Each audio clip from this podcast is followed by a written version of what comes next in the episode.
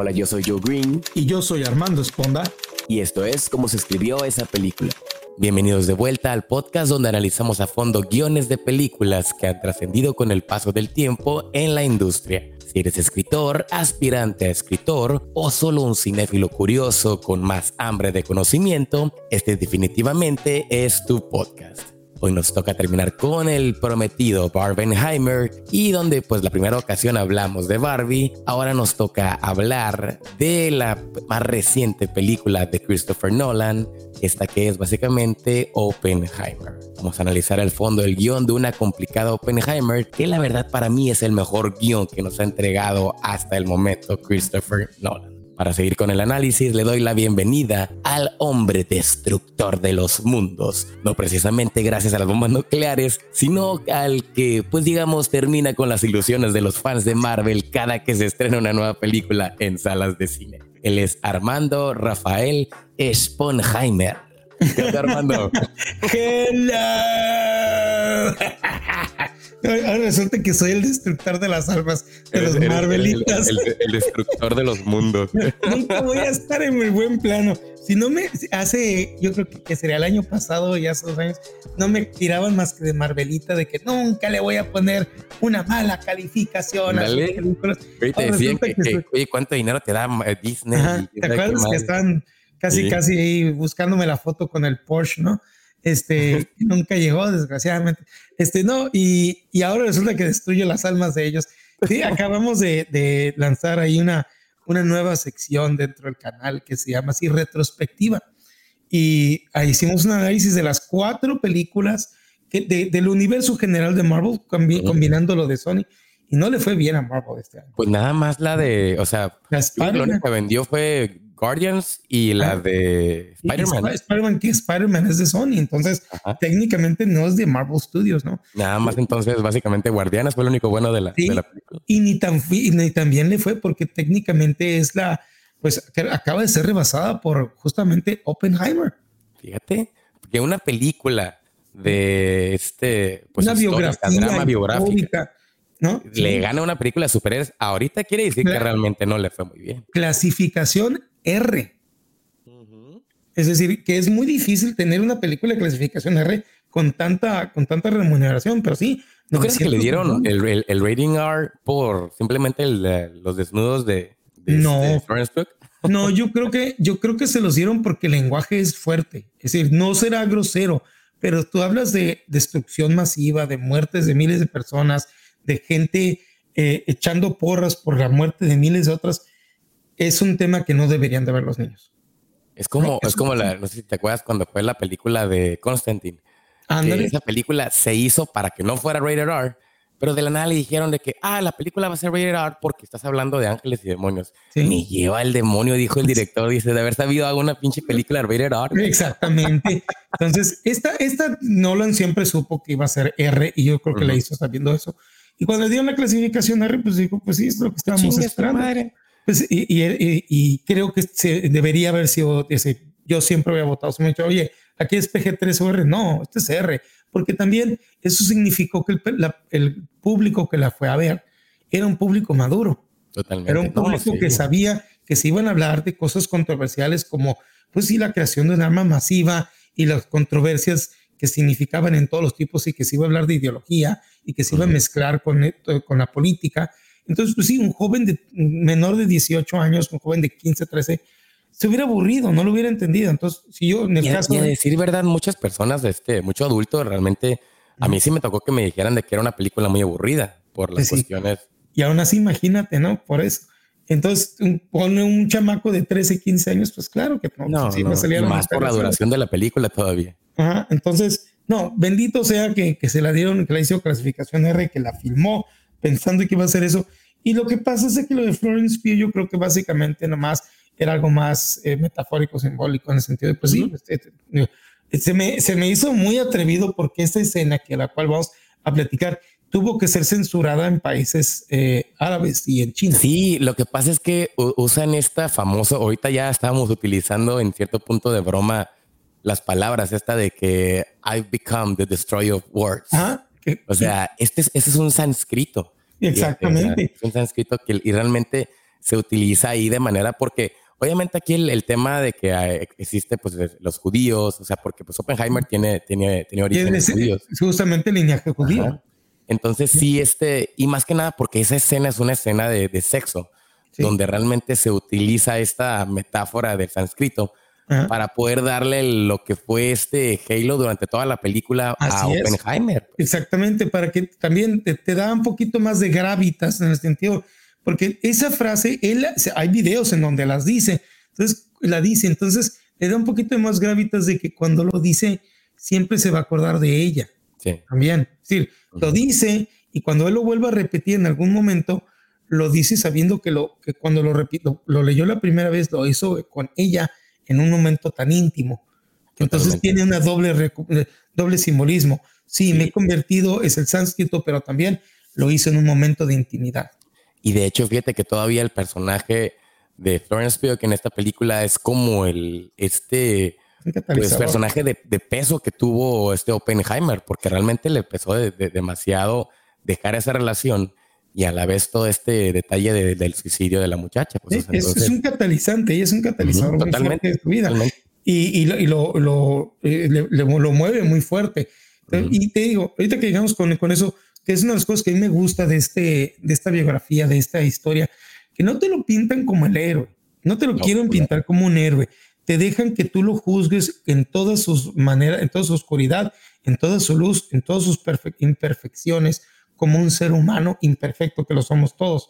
Y es, yo creo que es una, una gran diferencia de cómo muchas biografías nos ponen a un personaje histórico como este hombre casi perfecto, que no podía tener errores, lleno de puros valores, ¿no? casi como, un, como un gladiador, ¿no? o más bien como las películas clásicas, porque si te fijas, o sea, lo puedes decir más que nada como las... La, yo siento que esta película es como al estilo de esta de la del que fue de... Eh, Ah, la de The Beautiful Mind. Ajá. Del, sí, sí, sí, sí. El Russell Crowe. y también esta película, ¿cómo se llama? La de la teoría del todo. O sea, The Theory of Everything. O sea, que es. Ah, sí, también, sí, sí. Que tiene que, que, tiene que ver con, con el, el, físico. Este, ay, ¿por qué se nos están yendo los nombres? A mí también, fíjate, eh, la edad no, está pegando. ya, nos dio el Alzheimer. El Alzheimer. el Alzheimer. No, este, Sí, eh, en este caso, digo que no, te los quieren poner todos bonitos y bellos y nunca tuvieron, hasta cuando, yo sé, aquí sí ya se puede decir, hasta cagaba y olía bonito, ¿no?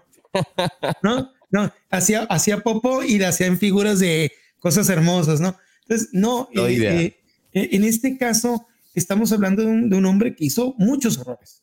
Sí. Pero, pero justamente dominado por una pasión, dominado por un objetivo y entonces si la película es eso, te voy a dejar que tú lo juzgues y te voy a dar todos los, todo lo que está sucediendo, ¿no? Y tú al final dices si, si le hizo bien o mal. O a lo mejor va a ser difícil decir si hizo bien o mal, porque así es la vida en verdad. ¿no? La, la, la, la, verdad, la realidad es más complicada, es muy difícil poder, poder juzgar a alguien y decir, es que era un hombre bueno, era un hombre malo. No, todos los hombres en toda la historia hicieron cosas muy buenas, hicieron cosas muy, muy malas. ¿No? Y es difícil poder decir, es que es un héroe o no es un héroe. Eso ya no nos toca a nosotros decidirlo, pero ahí está, para que lo veas. Ahora sí, y hasta, hasta eh, podemos decir que este, hasta en blanco y negro, ¿no? Eh, ahí en blanco y negro, en IMAX, en la mejor calidad posible. Exactamente. Entonces, eh, yo creo que sí, por eso este guion es tan interesante. De todos, de, de, de, los guiones que yo he visto, de, los que, de las películas que he visto yo de Christopher Nolan, creo que este es de sus películas más completas y más complejas. Eh, lo, hemos, y yo creo que le vamos a decir en algún momento, este es Nolan siendo no Nolan. La verdad, porque sí, o sea, Nolan venía como dejándonos esta idea de lo que era interestelar, ¿no? O sea, de querer jugarla al científico y jugarla también como que al, al, de que, mira, yo te voy a hacer un mindfuck bien cabrón, o sea, la neta, porque Tenet para mí fue ese cotorreo de que quiso, quiere impresionarte, quiso jugarla al, al, al, chingón de que, mira, te voy a volar la cabeza. Es como que, tranquilo, dude. O sea, no lo eres, no lo eres. No, es o sea, no hay necesidad, pues, realmente. Entonces siento que con, con Oppenheimer realmente se quitó todos esos prejuicios o todo ese tipo de, porque realmente eran prejuicios de que la gente ya miramos a Nolan con una garantía de que, puta, vamos a ir a una película que nos va a volar la cabeza, va a volar la cabeza. Y es como que dicen, oye, o sea, esto es, la, como decíamos, lo más anti-Nolan que ha hecho. Sí. Porque se alejó de todo eso, de, ese espectáculo, y se fue a una película totalmente histórica.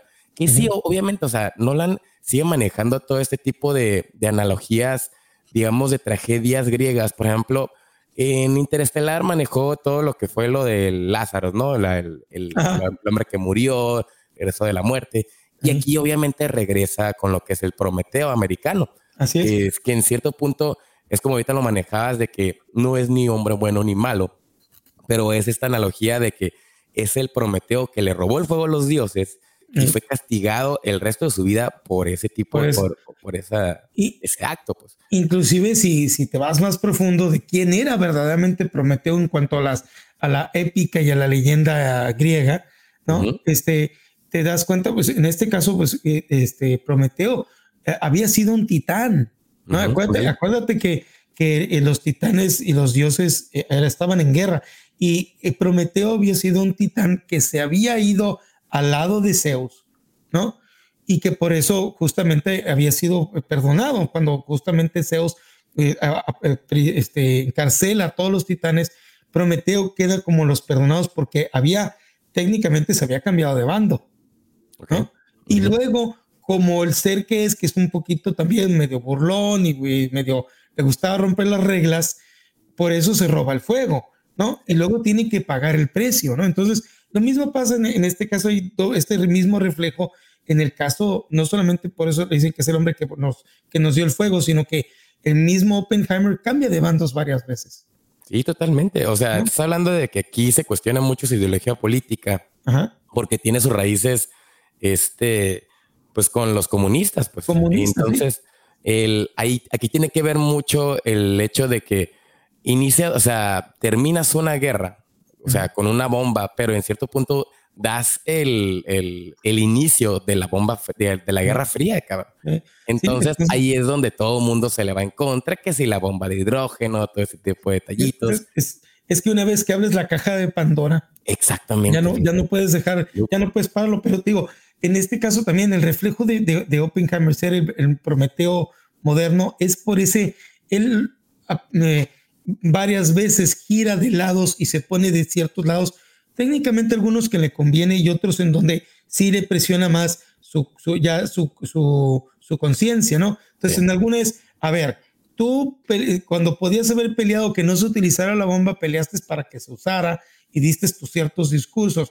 Luego tratas de, parar la bomba H, siendo que tú fuiste el que en cierta manera abrió la puerta a ella.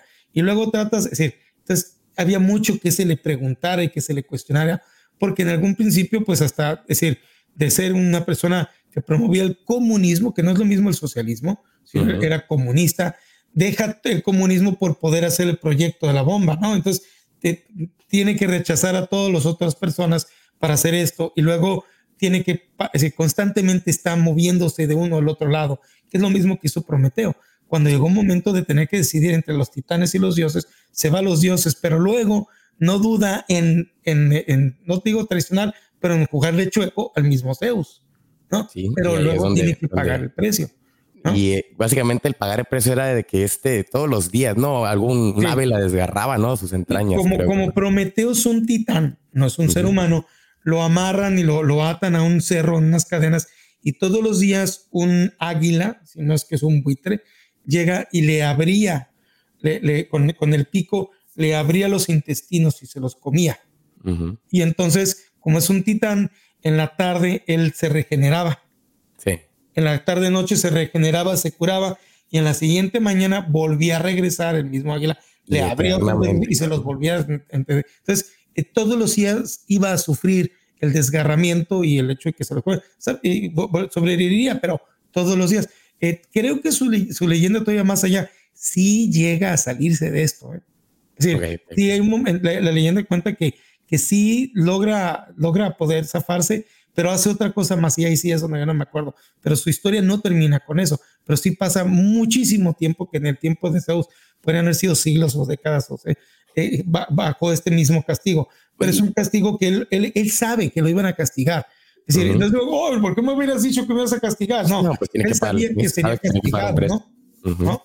pero lo hace con ese sentido, lo hace, mm, sí se, técnicamente se enamora del ser humano, lo ve bueno, lo ve noble, lo ve sufriendo, y dice, ahí está esta técnica y este por ser necio no lo, no lo quiere entregar, yo se los entregaré. Lo mismo que hace Oppenheimer, ¿no?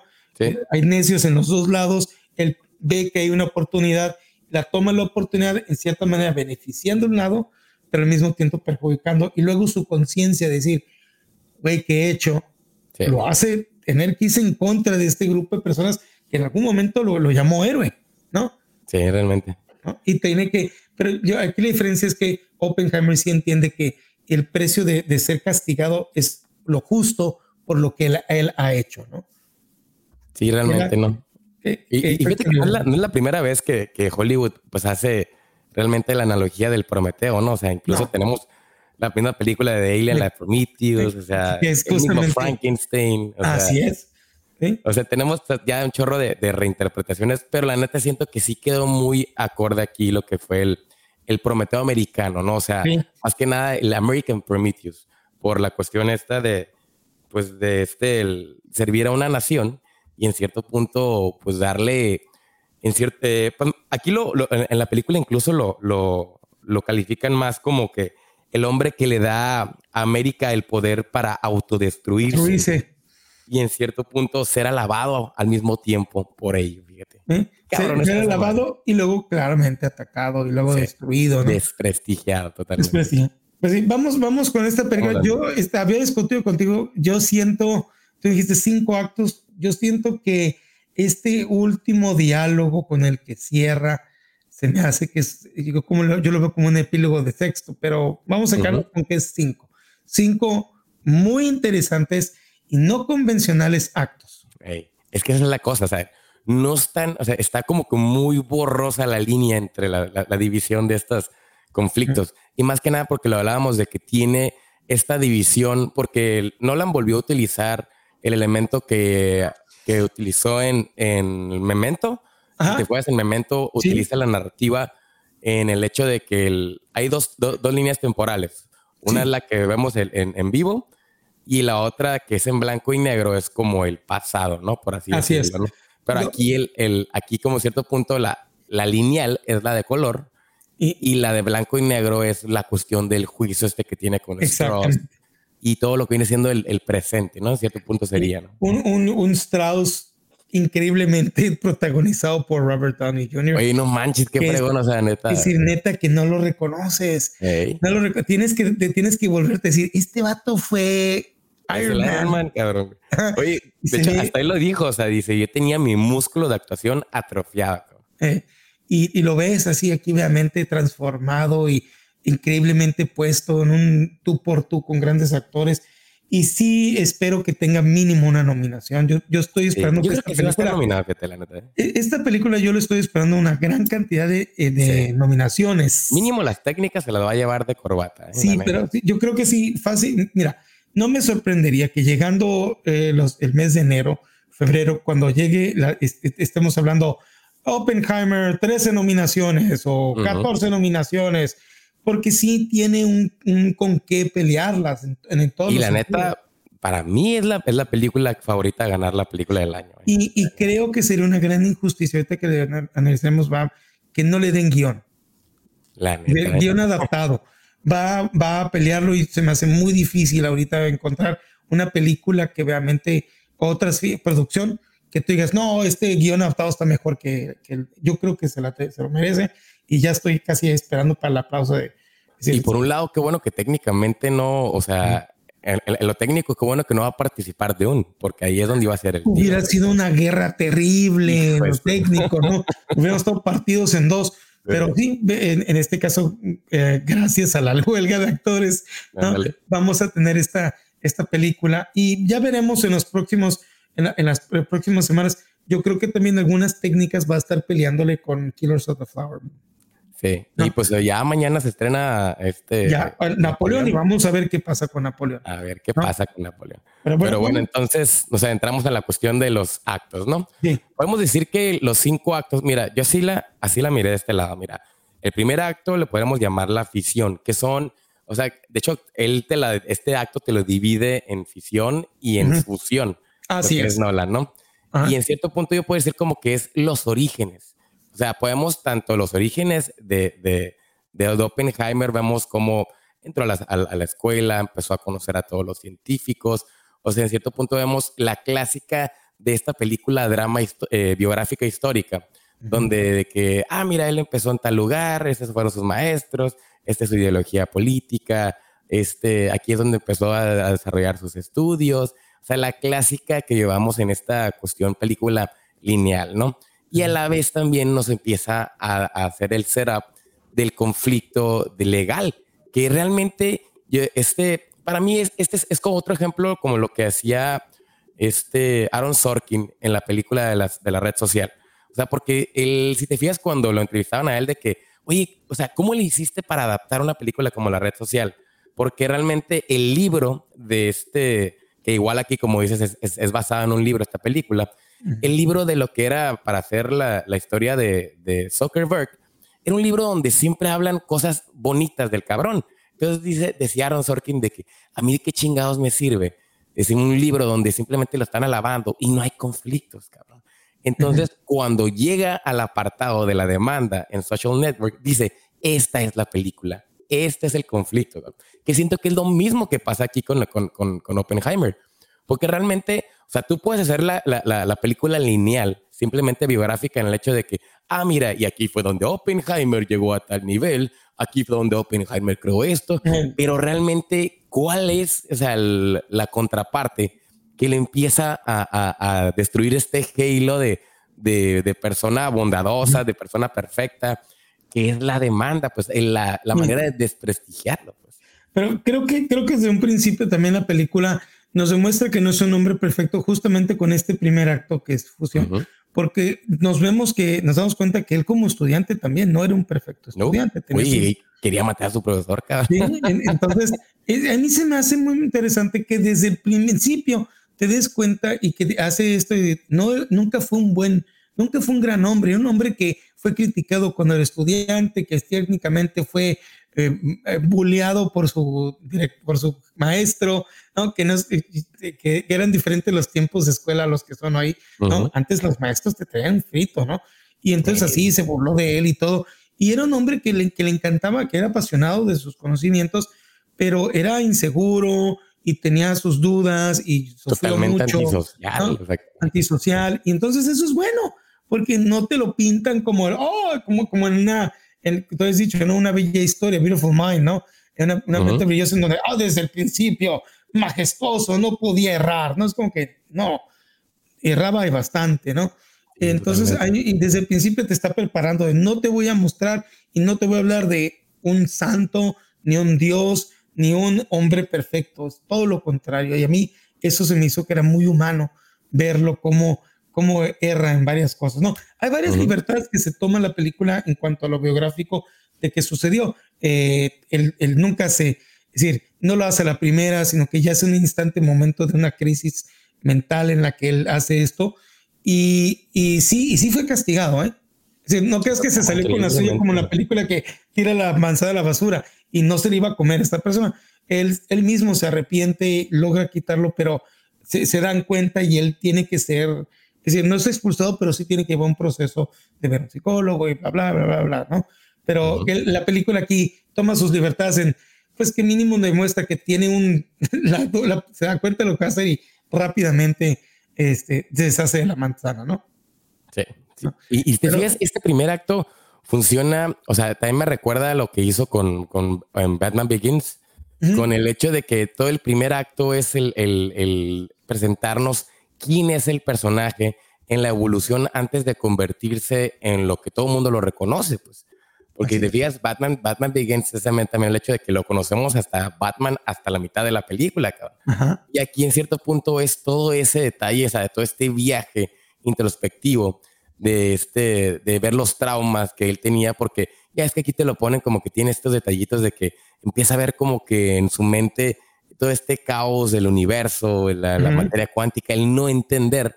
Y en cierto punto lo que me gusta de esta película es que realmente no se centra en los datos duros científicos, sino que te lo aterriza en un punto donde realmente cualquiera puede entender, el hilo científico de la película sin tener que meternos en este punto donde de que, ah, es que los científicos es aquí, es allá, y es, y es, que es como lo que quiso hacer con Interstellar, donde ahí sí quiso apantallarnos de que los agujeros negros y esto que el otro, o sea, no quieras apantallarnos, cabrón, o sea, y aquí no lo hizo. Entonces, por eso también como que se siente más orgánico y se siente en cierto punto más como que vas a contar una historia sobre la bomba nuclear, no realmente, no nos vas a enseñar a hacer bombas, cabrón. O sea, no hay necesidad de darnos datos duros, pues.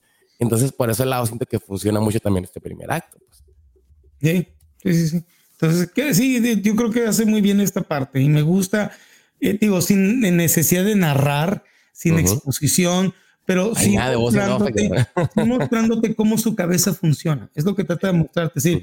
Porque también, cuando, si, si, vamos a hablar de fusión y fisión y los átomos, yo, me, yo quiero suponer la imaginación de Nolan de ¿Cómo muestro esto? ¿Cómo muestro este mundo increíble? Cuando alguien dice, vamos a separar átomos, ¿cómo lo vamos a mostrar? Y me encantan estas explosiones que vemos, ¿no?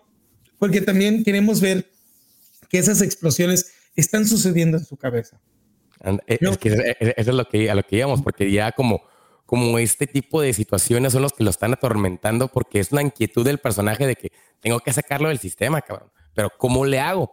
Entonces ahí es donde empieza a entenderlo a través de la, de, de la teoría cuántica, o sea, de conocer, o sea, porque lo que me gusta aquí es que hay tantos personajes que la neta también hay un cast del tamaño del universo, cabrón, y la neta se dejó ir el, el, con la película con actores bien cabrones, ¿no? Tú pudiste haber puesto actores desconocidos y no había bronca, pero si te fijas aquí en el primer acto, si te fijas, ¿cuántos científicos conoce?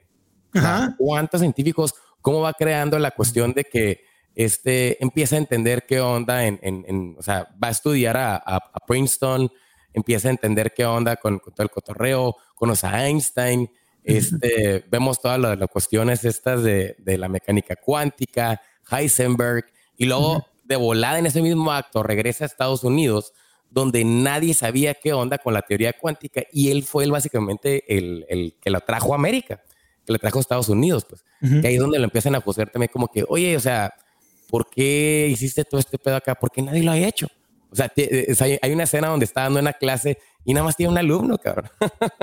Así es, empieza y es eso, es decir, como, pero él está tan fascinado que no le importa nada más tener uno, ¿no? Es lo que quiere es decir todo lo que tiene en la cabeza, ¿no? Y lo ves cómo empieza su clase y el otro, ah, no, no, no, no, quédate, quédate, vamos a... Y empieza inmediatamente porque tiene tantas ganas de, él es para él es como jugar con su nuevo juguete, ¿no?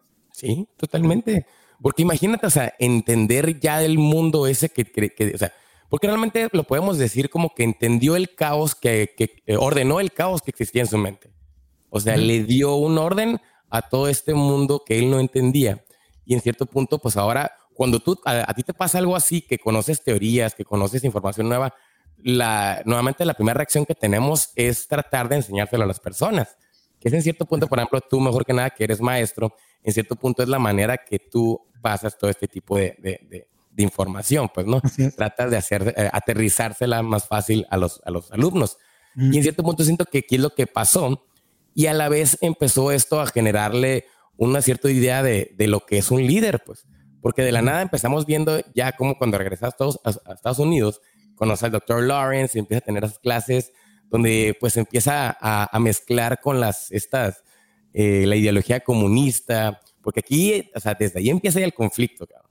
O sea, es un judío comunista que en cierto punto ya está buscando por la, por este, que todas las clases, que los maestros tengan, pues ahora sí que en cierto punto todos los derechos. O sea, por ese lado está suave porque también es una probadita así nada más de lo que te están dando, ¿no?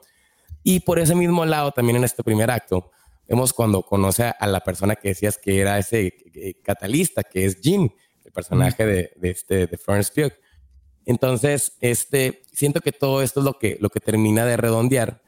Y pues en cierto punto este primer acto lo podemos resumir, que es el molde, ¿no? O sea, el, orden al caos que tenía en su mente, o sea, cómo ya se, se, se, certifica como científico y en cierto punto está empezando a formalizar lo que va a ser la, lo que es lo importante de la película, que viene siendo este, la visita a Nuevo México, lo, crear los álamos y pues todo este desarrollo del proyecto Manhattan, ¿no? Que es básicamente lo que sería ya en el, en el segundo acto. Pero lo cura es que el, el, incidente del primer acto viene siendo el origen este de que Hans y Strassman dividen el núcleo del uranio. Así es. La, fisión nuclear. Lo cual él no cree al principio porque dice que teóricamente no es posible.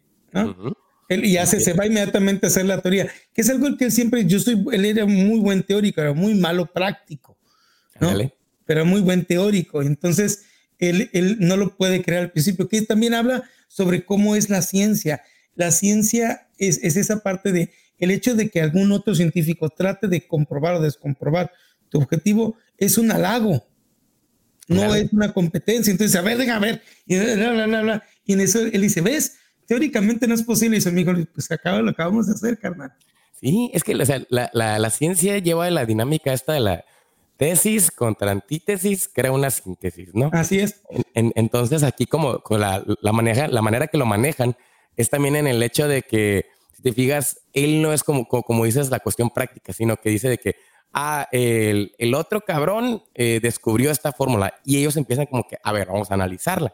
Incluso se la llevan a, a este Einstein, cabrón. Sí. Que ahí es donde viene este famoso indicio de que tenían un miedo de que este, eh, este tipo de reacción este, eh, nuclear pueda incluso destruir la atmósfera. La atmósfera de la Tierra y acabar con toda la vida en la Tierra. Pero otra vez, inicia por justamente, te lo, hace muy bien eh, Nolan, poniéndote esa situación, entonces, a ver, no te lo creo, déjame comprobarlo teóricamente, ¿no? Y lo mete en números y dice, teóricamente no es posible y alguien dice, pero en la práctica sí. Y entonces ese es el fantasma, es el foreshadowing, cuando llegue y alguien diga, carnal, teóricamente puedes quemar la atmósfera. Y entonces cuando ya nos hemos dado cuenta que de, de papel, de, ahora sí como dirían los en, España, en los mexicanos, no, de la, de la sopa, del plato a la boca, a veces se cae la sopa. la sopa. No, no es lo mismo, ahora sí, este, este, eh, Matrix, no, no es lo mismo decir ahí está la puerta que cruzar la puerta. Entonces, la situación es que aquí es eso, cuando alguien dice, pues mira, matemáticamente hay una, hay una posibilidad, según mis números, de que quemas la atmósfera, carnal. Te la echas al plato y nos morimos todos. Y entonces, pues lo que haces, pues voy con el que sabe de esto, ¿no? Y se va pues con la autoridad máxima, que es porque el que, el que técnicamente al escribir la carta y decirle al presidente que existe este peligro, abrió la caja de Pandora, pues a ver, compruébamela, ¿no? Y, y, y me encanta cómo Einstein tan calmado dice, este no es mi... dice, ¿ves cómo a ti que te anda gustando jugar con tu, tus jueguitos de ahora de relatividad, ¿no? Ves lo que te has creado, ¿no? El si sí o no destruyes la Tierra. Entonces le dice, no, yo no le entro a este juego, vete con tal persona y sus números son mejores que los míos, ¿no?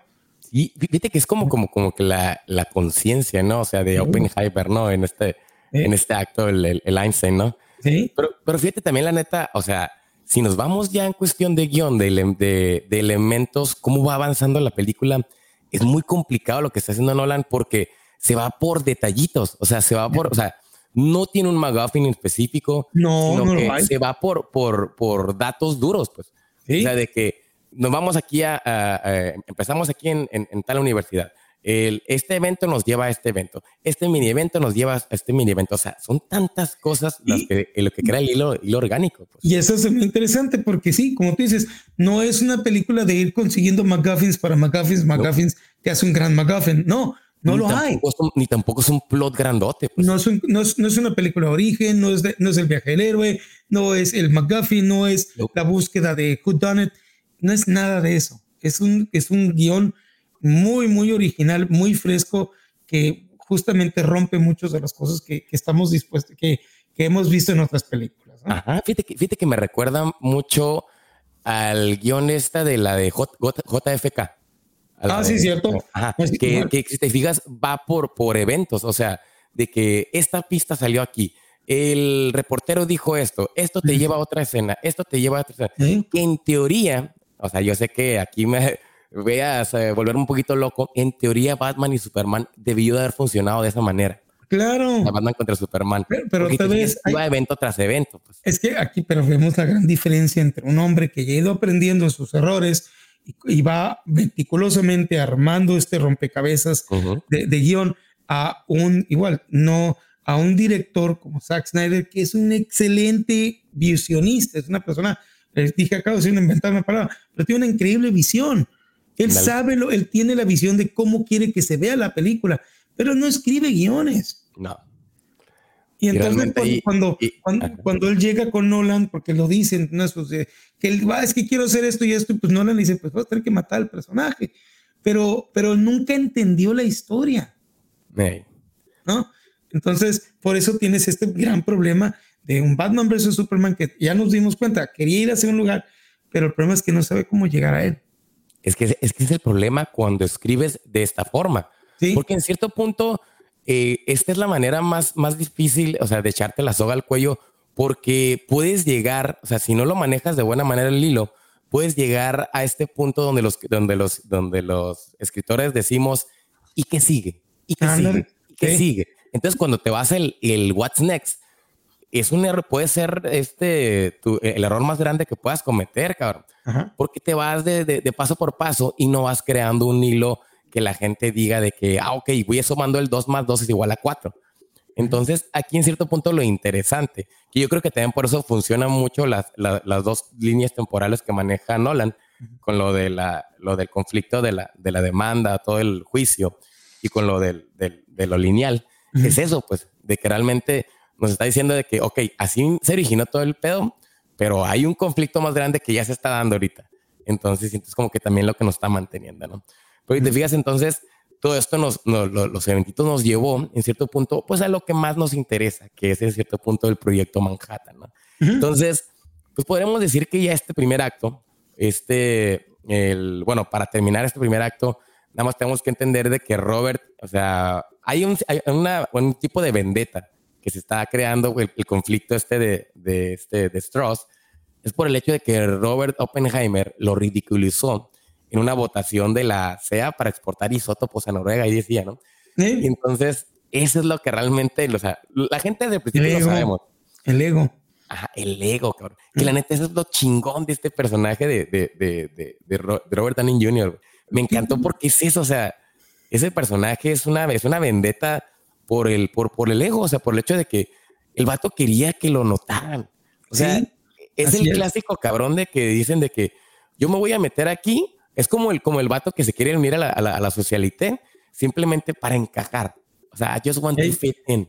Sí, quiero, y quiero que me volteen a ver, es decir, eh, todo lo que yo he hecho para que digan que yo fui un gran hombre, ¿no? Exacto. Y, vemos otra vez, sí nos damos cuenta cómo en este caso Oppenheimer es el opuesto a este personaje, ¿no? Es decir, son, son dos lugares. Vale gorro lo social, Oppenheimer acepta el, el título de el creador o el papá de la bomba atómica porque sabe que le va a dar el estatus necesario para llevar el mensaje que quiere decir es paren de hacer bombas atómicas, ¿no?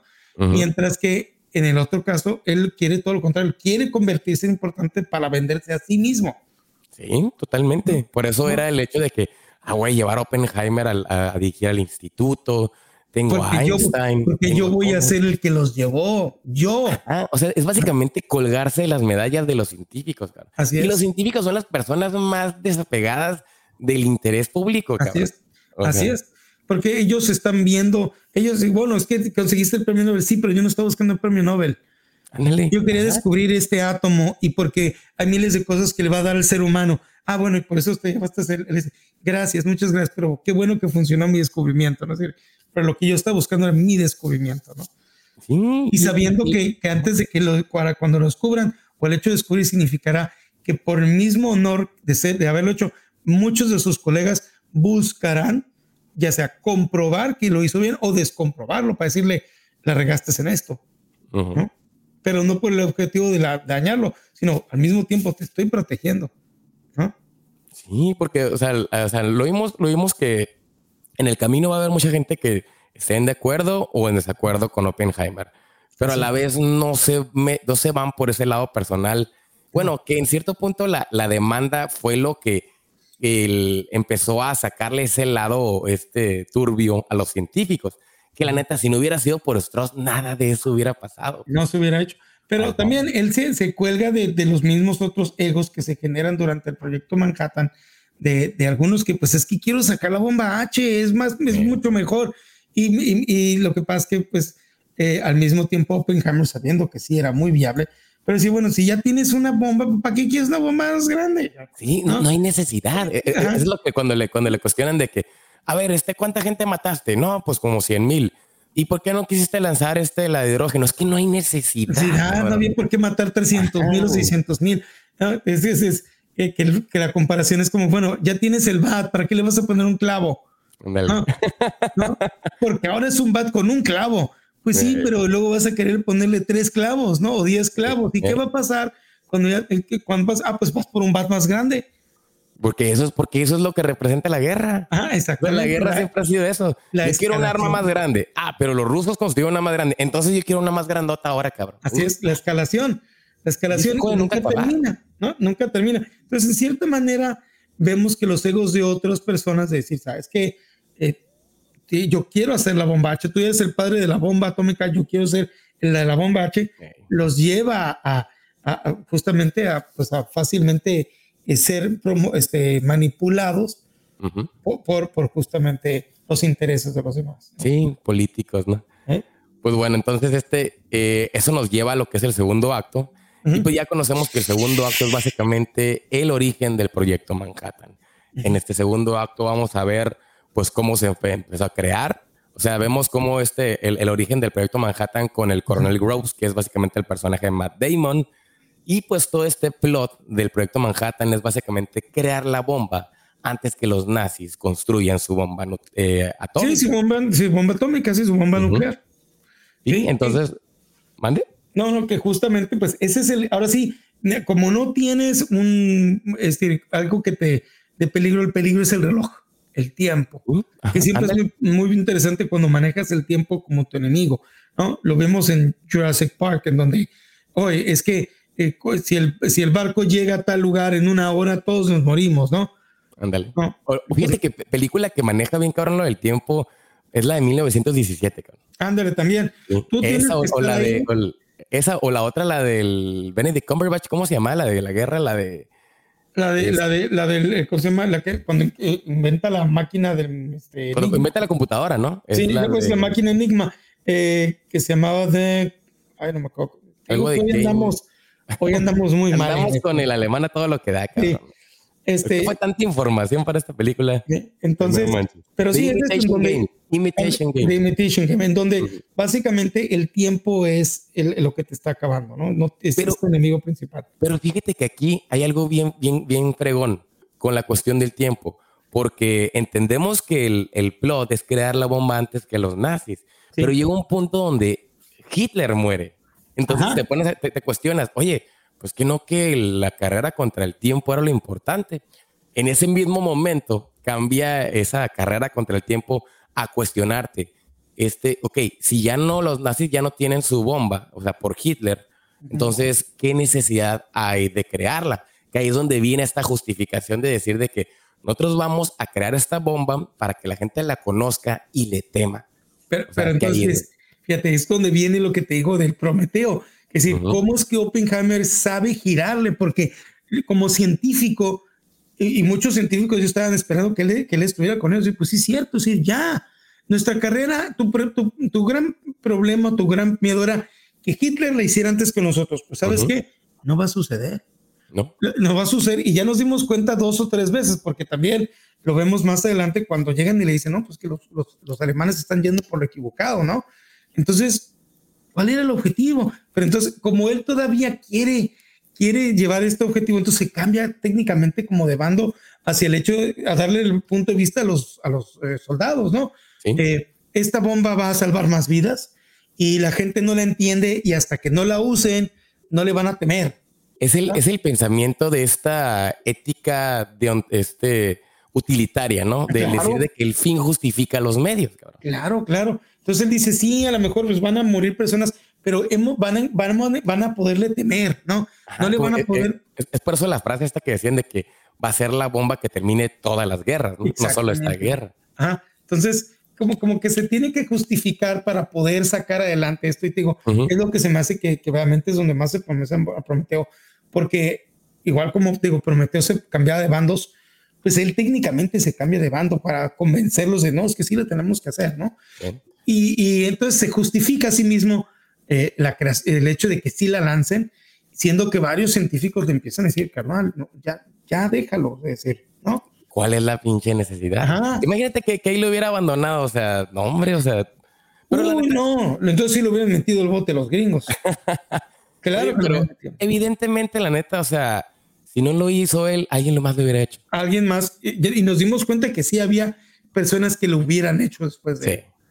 Sí, o sea, Teller, o sea, había tanta gente y la neta, deja tú con otros intereses, cabrón. E, entonces yo creo que también es eso, yo creo que algo que pues no nunca lo podremos saber, pero que a lo mejor en su cabeza estaba de, si, si yo suelto el control de esto, ¿qué va a pasar? a mínimo yo sé cuáles son mis límites, pero si yo lo suelto a alguien más, yo no sé cuáles son las intenciones o los límites de otras personas. Y entonces sí nos podemos ir a otra, pero si se lo quedan a tener, se hubieran ido directamente a la H. Por eso, por eso si te fijas, manejaba mucho esto de que la gente, o sea, lo que pasa en los álamos se queda en los álamos, cabrón. Así es. O sea, en, este segundo acto reclutan a los científicos, o sea, cuando construyen todos los álamos y a la vez se manejan este, estas reglas de decir de que, o sea, si tú llegaste aquí, ya no te vas a, hasta ir hasta que termine el proyecto, cabrón. Así es. Porque no queremos que esto, o sea, número uno, que ni los soviéticos ni los alemanes se enteren qué onda con este pedo. Que a la vez también es, lo chilo de la, de, la, de la otra línea temporal, línea argumental de, de este acto, que investigan a los probables traidores eh, de los científicos. Que ahí donde entra esta cuestión a lo largo de la película de que quién es el traidor que estaba ahí en, entre todos los científicos. Exactamente. Y entonces... ¿Quién es el que le soltó la información a los rusos para que hicieran la bomba H, no? Que eso es lo chido también porque te fijas, el midpoint de este segundo acto, o sea, es tan largo este segundo acto, es el, el, acto más largo de la película que, tiene un midpoint que em, empiezas con la cuestión de crear el proyecto Manhattan y luego vienes el cómo construir la bomba. Y a la vez, y a la vez, cuando te vas a la otra línea temporal, es qué onda con la bomba de hidrógeno. O sea, si sí, o no se va a hacer y por qué y cuándo, o inclusive en lo blanco y negro, ya la hicieron. Pero simplemente saber, ¿vas a apoyar el desarrollo de la bomba de hidrógeno o no? O sea, Rusia tiene una bomba. O sea, ya sabemos que los rusos tienen una bomba. Entonces ya es una carrera atómica. Entonces, ¿quién es? Qué, qué, onda con esto? ¿Por qué no lo estás apoyando? ¿Qué onda con Teller? Porque ya es que Teller es como este villano ahí de que, que está el vato de que es que no me quiere apoyar, me está cortando las alas Oppenheimer. Es que ya hemos demostrado que la H es la mejor, ¿no? Y está muele y muele y muele y muele con eso, ¿no? Sí, incluso Oppenheimer le dice un punto donde, ok, si ya no quieres trabajar aquí, hablamos una vez a la semana de la bomba. Pero no te puedes ir del campamento, no te puedes no ir. No te puedes ir, cabrón. Ajá. Entonces, o sea, eso es lo que, lo, lo, que me gusta de este acto, que es básicamente crear todo el lugar, crear la bomba nuclear, que nos muestren cómo fue este proceso, la justificación. Y a fin de cuentas, o sea, porque todo termina, en, el, este acto termina con el, con el hecho de que, como dices, Hitler murió, y cómo justificas el, el uso de la bomba. Y también, pues en cierto punto, otro catalista aquí emocional de la película, pues es el suicidio de Jean que viene siendo del, personaje este de, de, Florence Pugh. que, es también, que, ya no te diste cuenta, pero hay muchas cosas que pone ahí, porque el libro también lo es muy, lo deja muy abierto. Eh, y nos quedamos con la idea de que ella, que ella se suicida, ¿no? Que ella toma su vida. Pero hay dos, hay dos, eh, eh, hay dos tomas en esto. Ah, no, no, teorías. Y esto está en el cuadro, está en la escena. En una está ella poniendo la, almohada y vemos que se va a la tina, pero luego en otra, en otra toma muy rápida, dura como tres segundos o menos, alguien le está sumergiendo la, cabeza. En la, tina, ¿no? Y entonces maneja, te deja, en este caso, porque así lo hace también el libro y muchas historias, de que ella no se, no se quitó la vida, sino que alguien fue asesinada, fue asesinada con el mismo, por el mismo miedo de que, se, de que Estados Unidos se dio cuenta de que él tenía pláticas con ella y que ella sí era comunista. Sí. ¿No? Entonces, como en cierta manera, cerrando cabos o atando cabos, en cierta manera, cerrando puertas y, cerrando eh, posibles problemas a futuro, que era mejor ah, el, gobierno de Estados Unidos haya tomado las medidas necesarias para callarla y desaparecerle la vida de... Y sabemos yo creo que, exactamente eso hacen, cabrón. yo creo que también eso es lo que lo tiene tan traumado, tan... Lo, lo hace el efecto, porque yo creo que él sabe ella no se quitó la vida. ¿No? Tiene que decírselo para convencerse, pero yo creo que él está también, él sabe que ella no se quitó la vida. La única que celebró la, la, muerte esa fue la, la, esposa Kitty, ¿no? Pues que, no es tanto que la celebre, pero decirles como carnal, tú tienes personas que dependen de ti y que están y que tienen, tú tienes que sacar esto adelante. Entonces, ¿sabes qué, carnal? Cállate y sigue adelante, ¿no? Que es muy interesante el tipo de matrimonio o relación que tienen, es un muy en el sentido de que, pues ella bien sabe que su corazoncito estaba todavía con este otro personaje, eh, el hecho de que los dos no son buenos padres, ¿no? No, hombre, o sea, dejan, dejan a su hijo con otra persona como si nada, ¿no? El hecho de que pues los dos son, eh, son personajes eh, explosivos. Explosivos. ella es muy explosiva, Sí, pero en, este, en ese sentido los dos son imperfectos, ¿no? Sí. Muy imperfectos, pero también no trata ni de, de tacharlo de otra manera. Sí, ella, de cierta manera, lo, está al lado de él. Está al lado de él. En, las buenas, las malas y en las horribles, ¿no? Ahí está, ¿no? Entonces, me hace que es una especie de, de, es un matrimonio muy complicado. ¿no? pero siguen siendo. Imagínate, o sea, eh, ella no, ella no se le va a decir, no dice, me largo y me llevo a los niños, ni madres. No. ¿No? Ella está allí, está ahí en las buenas demás, y es la que le dice lo que nadie le quiere decir. ¿eh? Ella también quiere su atención, o sea, que claro. quiere, porque a Oppenheimer le dices de que me voy y me llevo a los niños, va a decir como que, ah, ahora sí. Sí, no. sí, sabe que no iba a responder. Pero aquí es, no, no, y tienes los niños y todo, pero también es la única que le dice lo que nadie quiere decirle. Es la única que le, lo, lo, cuestiona, lo, lo, lo presiona, le, le, dice, a ver, pero ver, ajá, eres un ignorante, no lo quieres ver, ¿no? Entonces, como que ella sabe que sí lo ve y no es que no, no pueda no verlo, como que nomás dilo, ya dilo tú y yo, ¿no? Pero pero eh, hay muchas cosas que entre ellos dos ya tienen acordados que no necesitamos decir y se me hace maravilloso que la película te lo muestre así. Sí. Por ese lado sí la neta. Entonces, entonces, está interesante porque técnicamente este, este acto debería determinar, pues, casi, casi con, con, con la, ya no solamente la creación de la bomba, sino ya la implementación de hacerla, ¿no? De implementación. Pues realmente, realmente la transición que tiene al tercer acto, para mí, es, es el hecho de que el tercer acto ya sería como probar la bomba. Porque ya es. un mundo, o sea, para mí sí fue como un mundo nuevo en el hecho de que, ok, ya existe la bomba. O sea, el, ahora, el, acto pasado es crear el, el proyecto, crear la bomba. Ahora que tienes la bomba, hay que probarla. Número no funciona. Ándale. Va a explotar después de los millones y billones de dólares que hemos gastado. ¿Qué es, ¿Cuál es el resultado? No va a ser que las suenen las danzas y, ¿no? Y nada. ¿No? porque, porque ese es de, los principales miedos aquí. Incluso el, la persona que le ayuda le dice que este, te apuesto este, de qué, dos meses de mi salario y de que ah. sí, sí traen a cabrón. O sea. Que, fíjate, ahí es donde, no, porque no solamente, se, sí, cuando le dice, oye, porque hace la matemática, otra vez regresa la matemática fuerte, es que hice los recálculos y parece que los, no dan los números, entonces no va, no a explotar. No, sí va a explotar. A ver, pues escógeme una. Eh, tres veces mi salario de que sí vuela la cosa, ¿no? Sí, o sea, como dices, o sea, déjate las de cosas teóricas y vete a lo práctico. O sea, tú tienes que calarle, cabrón. Vamos a darle, vamos a chingarle. O sea, tiene que tronar esta madre. Entonces, a mí me gusta mucho eso porque sí es la realidad. En, teóricamente, ¿no? Teóricamente puede funcionar o no puede funcionar, pero hasta la práctica es lo que te dice tu, también tu hígado, ¿no? tus intestinos, ¿no? Oye, dentro de mí sé que esta madre va a funcionar va a volar, ¿no? Y luego viene cuando el otro está haciendo estas apuestas medio negrescas, ¿no? De, entonces, ¿quién le quiere apostar o que sí, vamos a quemar la atmósfera, ¿no? Que, es más que todo dado no por ser malo, sino porque es, la tensión es tan grande que para romper esa tensión estás dispuesto a decir cualquier estupidez.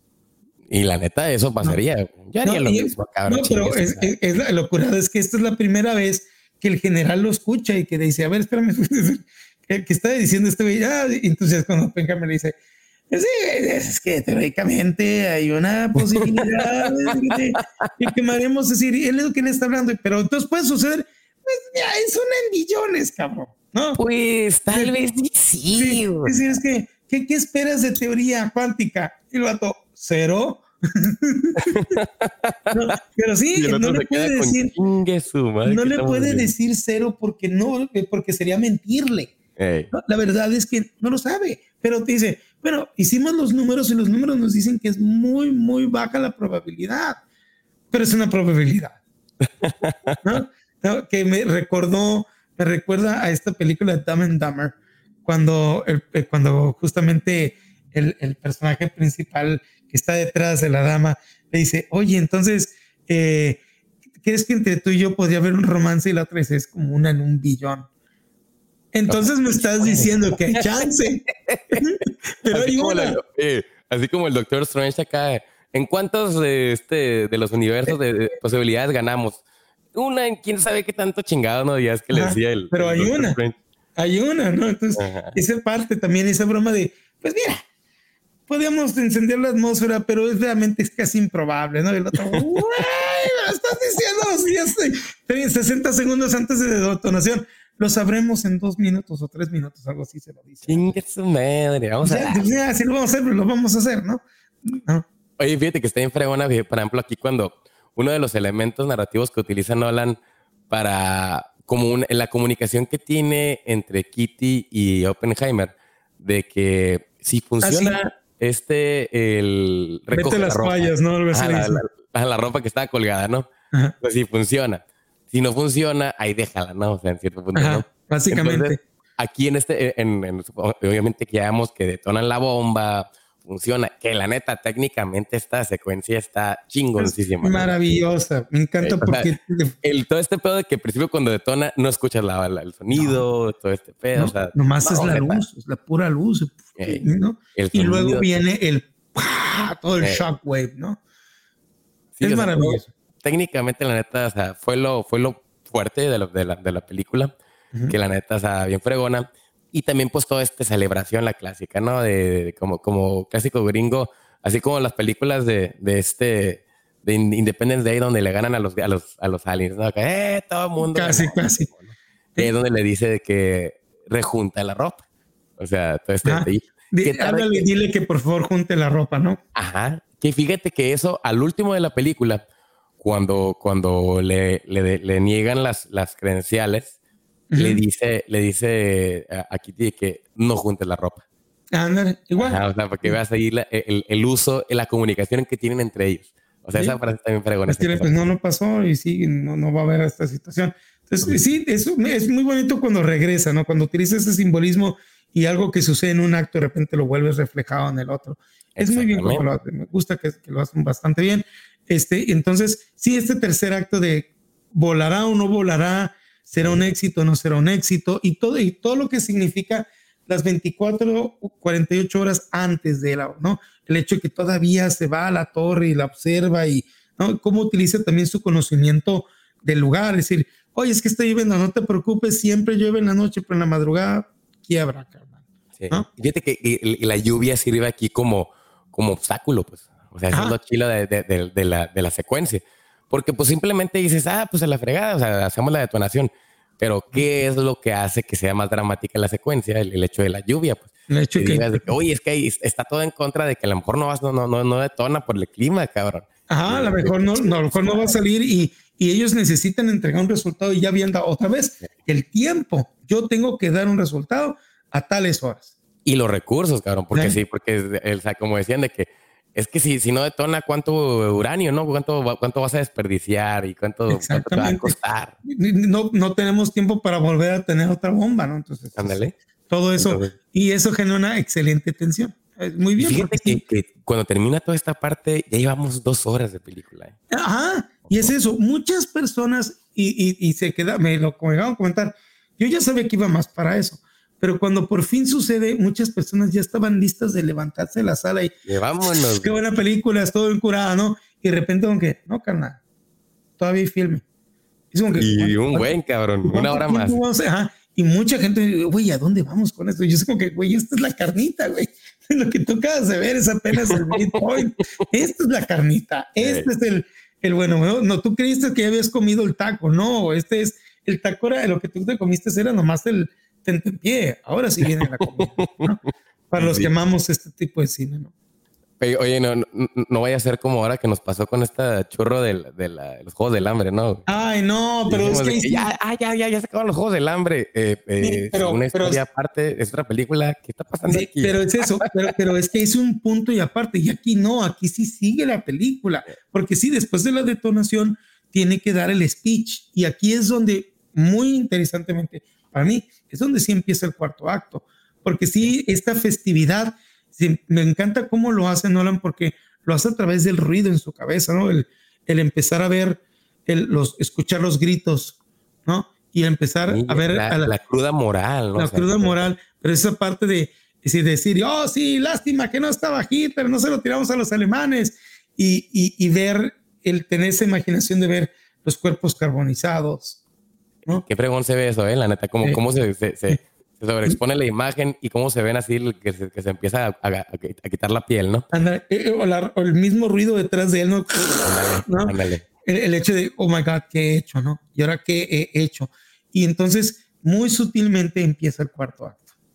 Fíjate, este acto, o sea, yo lo titulé como Blood on My Hands, o sea, la sangre que tiene en, la, en, sangre en mis manos. Porque es el, es el aftermath de la, de, la detonación, de la creación. O sea, aquí ya es el el qué chingados pasa después de detonar la bomba. Esta es la cruda después de la peda. Exacto. ándale. Cuando despiertas. Qué cruda, cabrón. Cuando ya despiertas y el departamento está hecho un desmadre y tú. Sí. Y ahora es de que, o sea, esta madre es exactamente como dices, es el, el qué pasó ayer, ¿no? Ajá, qué pasó ayer.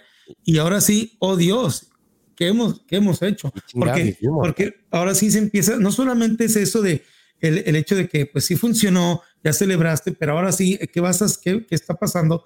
Y la situación es también el, ya vamos a perder el control de esto porque se la va a llevar la militar y una vez en manos de la militar, nosotros ya, ya, ni nosotros les vamos a decir cómo utilizarla.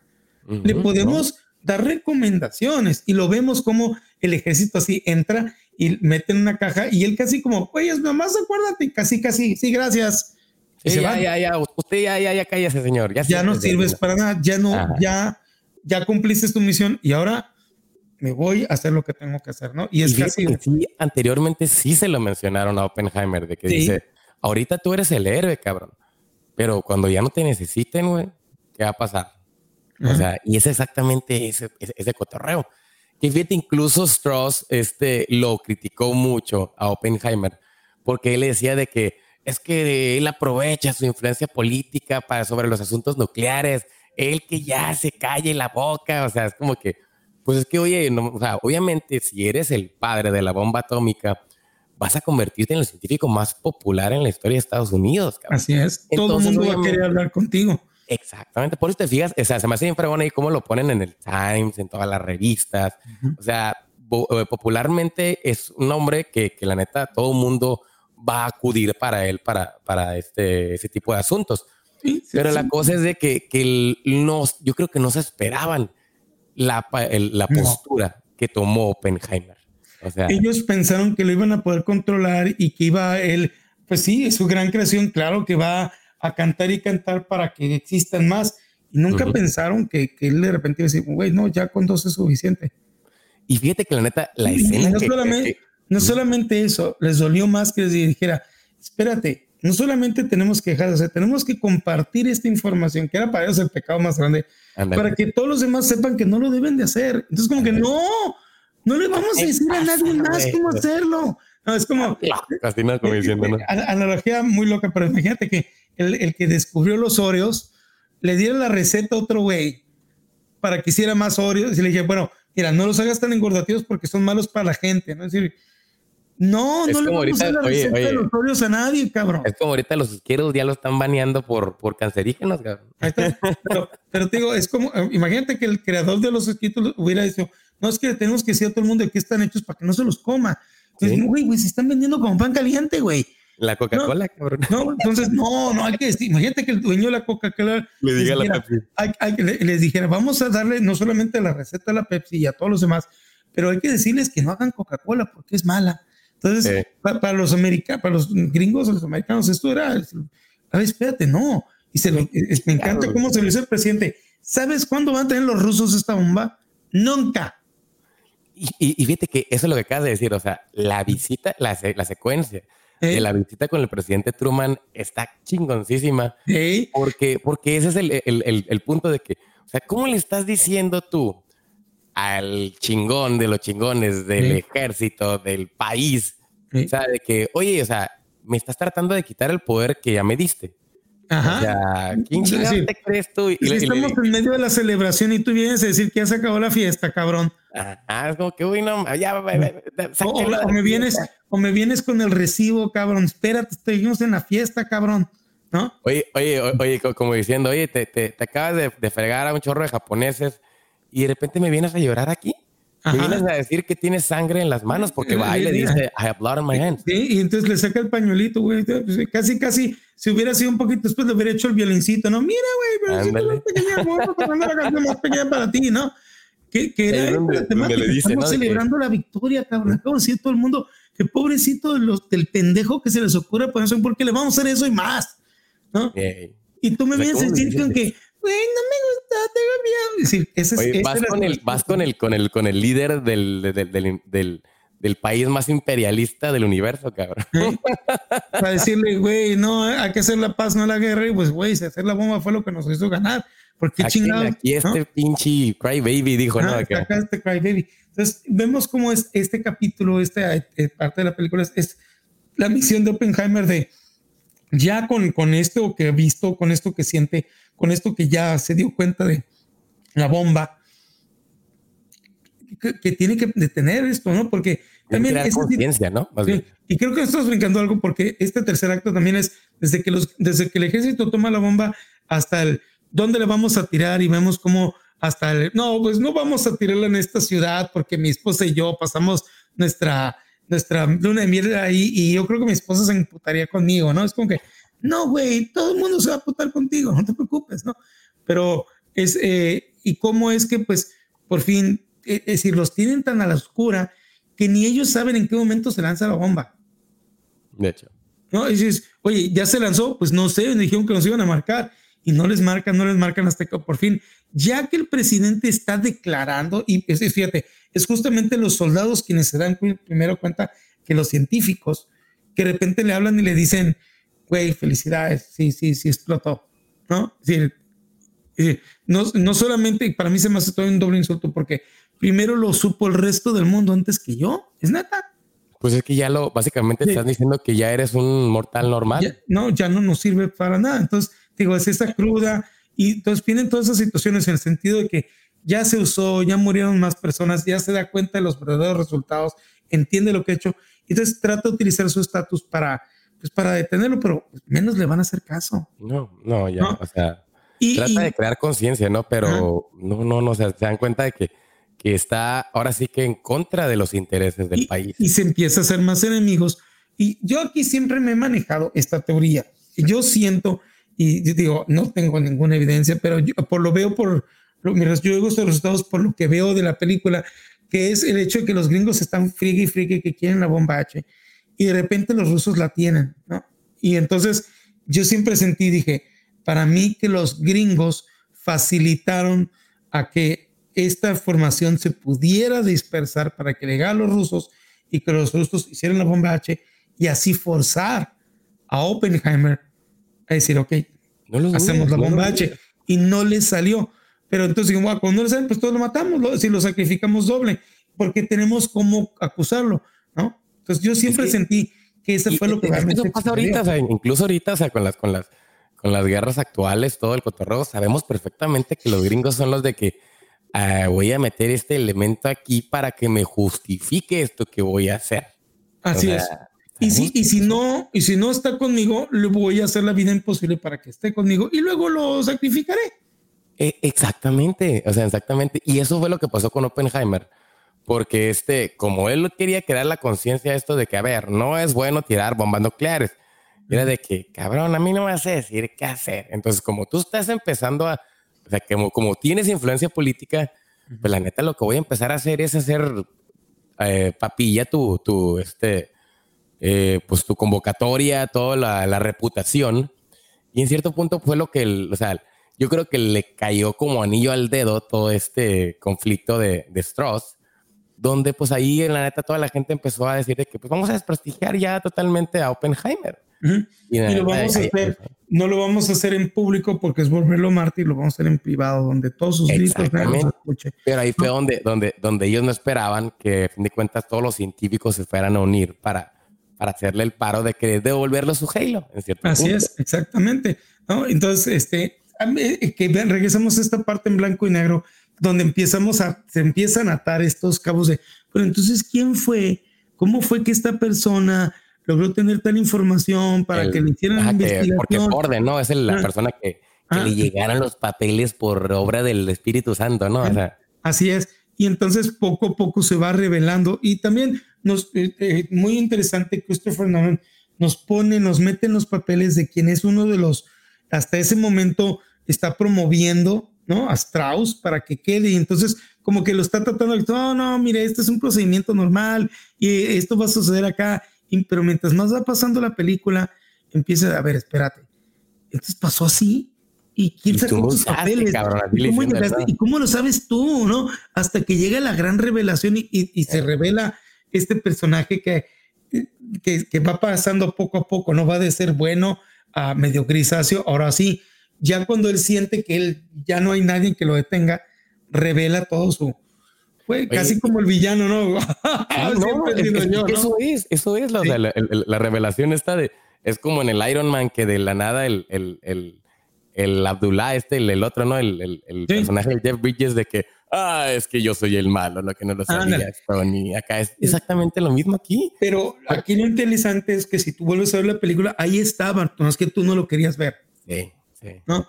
Siempre te lo mostraron, entonces no de repente te quedas con que, güey, sí es cierto.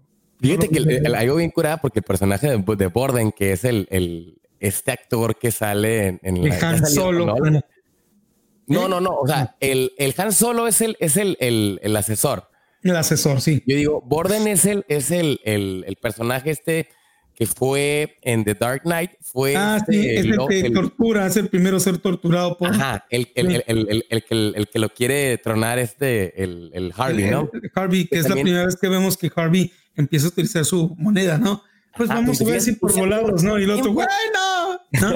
Oye, ese actor siempre sale de malo en las películas, cabrón. Es que es muy bueno para sale como loco en, en, en Prisoners, bueno, salió en, en, en, lo utiliza James Gunn en la de Suicide Squad como el sí, Man ese. Es el Dot Man. Polka, Polka Man, algo así, ¿no? Polka, Polka Dot Man. Polka.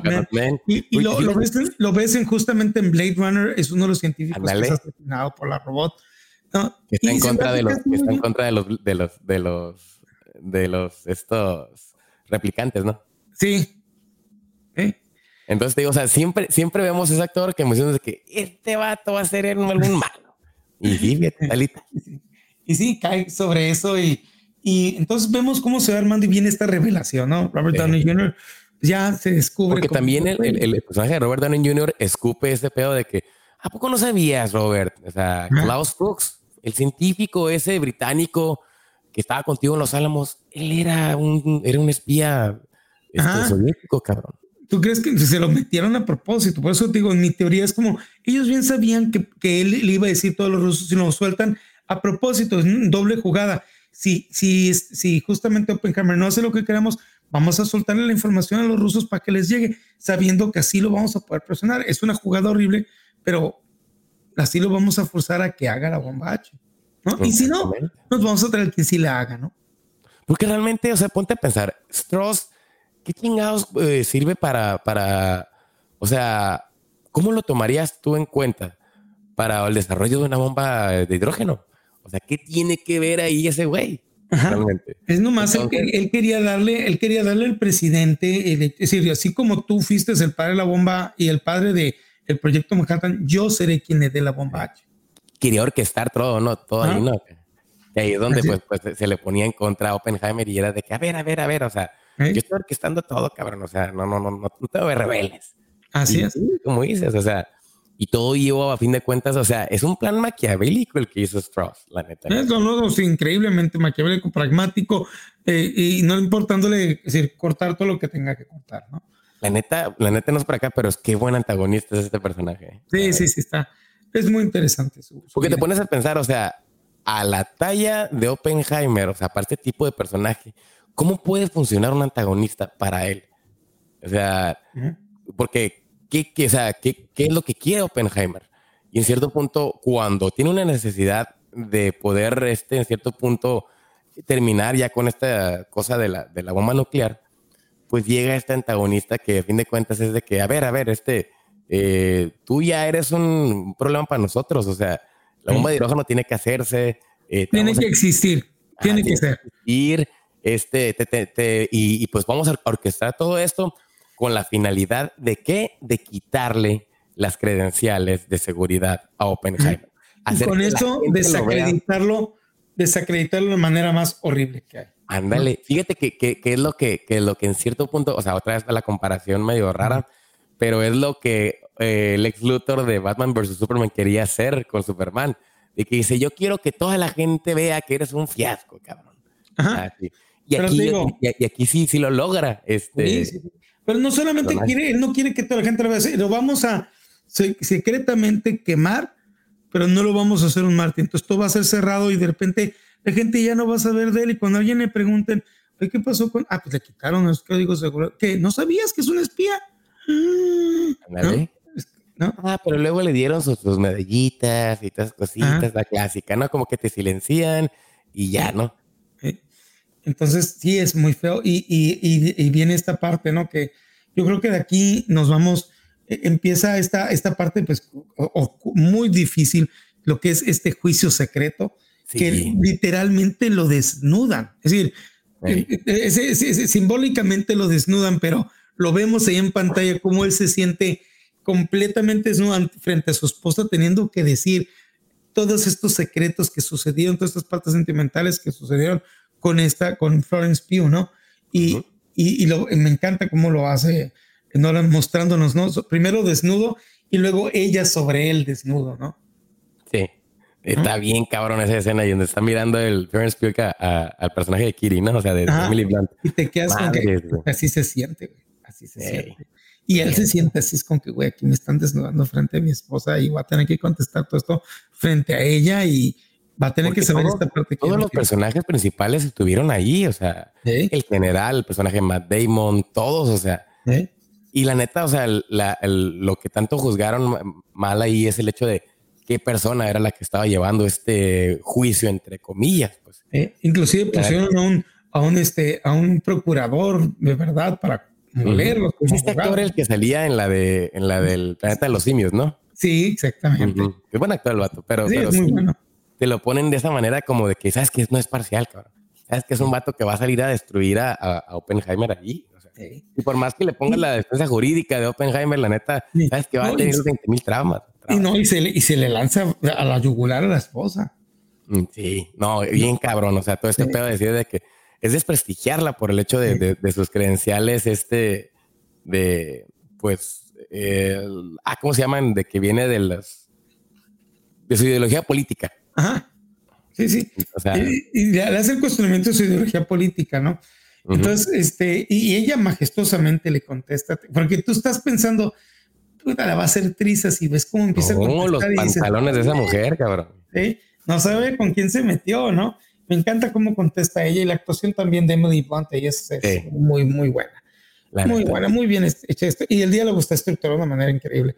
Pero entonces, inclusive antes de que ella se presente para, contestar, para responder, su amigo, su abogado le dice, oye, ¿crees que vaya a venir? Después de todo lo que escuchó, después de todo lo que sucedió, ¿tú crees que va a venir? Entonces es cuando dices que tú no conoces cómo está nuestra situación, cómo ella y yo hemos llegado a este acuerdo, ¿no? Fíjate, nunca le dice amor, ni pasión, ni... hay un acuerdo entre ella y yo, ¿no? En las buenas, y yo creo que es como las buenas y en las malas, ¿no?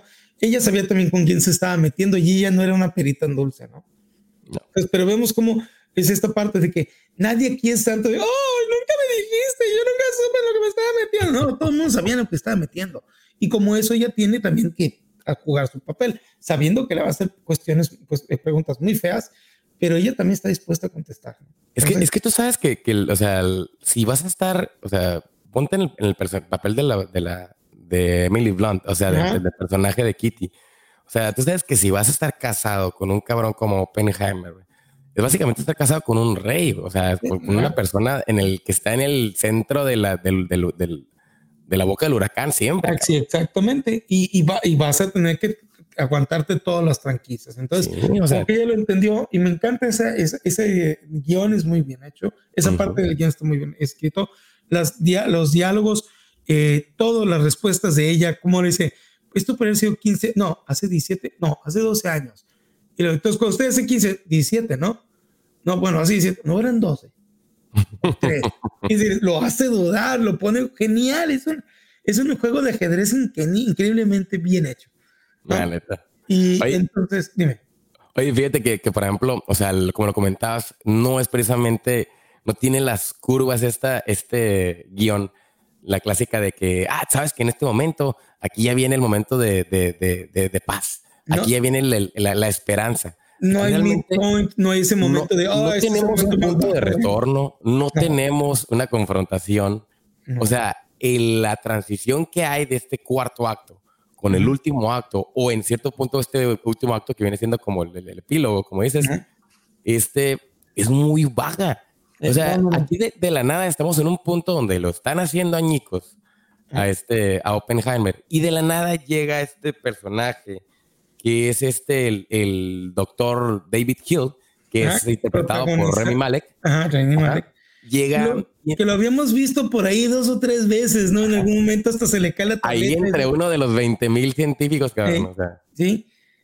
Y entonces, se presenta y es cuando dices, ay, güey, esto está interesante.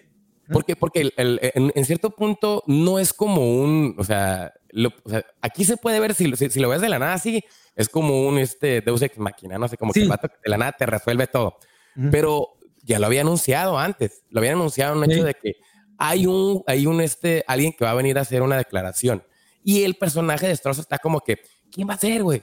Pero tiene que decirme quién va a ser. A ver, ¿quién es? Porque en cierto punto él quería adelantarse para que no salga esta persona. si es, una persona en contra mía, voy a decir que no, ¿para qué lo pones? Y si es alguien, por eso es, bueno, es alguien de los científicos de este lugar. Ah, esos güeyes siempre terminaron odiando a Oppenheimer, va a estar a favor mío, ¿no? Y pum, resulta siendo mal que dice, no, nosotros no nos gustaría tener a este hombre. ¿Por qué? Por la manera como trató a Oppenheimer. Sí, por, la manera de llevar una vendetta evidente, así bien evidente, muy clara, cabrón. De, de, hacerle la vida de dañicos porque no quiso hacer tal cosa, ¿no? Y entonces ves ya cómo justamente eh, el, el, el, asesor de repente hasta casi le cambia la cara de no quemo muy salsa Batman. y tal y tal, o sea, como diciendo, a huevo, güey, sí existe la, existe la justicia, cabrón. Cuando le dijiste, cuando le dice, no, que no me dijiste que esto nunca había sucedido. Bueno, hasta ahorita nunca había sucedido, ¿no? Y casi lo goza, lo goza. Entonces, este momento podría ser como el, el momento de regresarle este Halo a este a Oppenheimer. O sea, donde vemos que los científicos están del lado, a pesar de toda la vendetta, todo el desprestigio que hubo contra Oppenheimer, los científicos están de su lado. Entonces, no, no se han ido. Ajá. Yo creo que eh, eh, este elemento del, personaje de David Hill podría considerarse como la resolución al, a, este, a, la película. O sea, bueno, no, no, no a la película, sino al, al, conflicto del, del juzgado, ¿no? Sí. Y, mira, algo que si estuviéramos en, la, en el famoso Camino del Héroe, aquí es donde de repente hubiéramos visto Oppenheimer sale libre y oh, el, el gran héroe y todo el mundo estuviera ahí sabíamos que eras bueno y ah, este era, había sido siempre el plan, ¿no? Este, no, en, en ese, y esto siempre lo había sabido, entonces yo sabía que no, hubiera salido de, triunfante, pero no.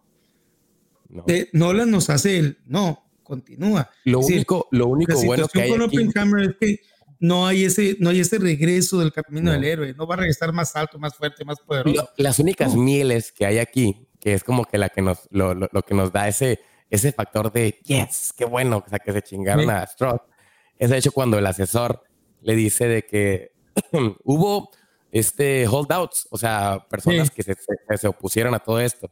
Y dice, y hay uno en específico, este, no recuerdo de, de, de, de, dónde, de qué lugar dijo.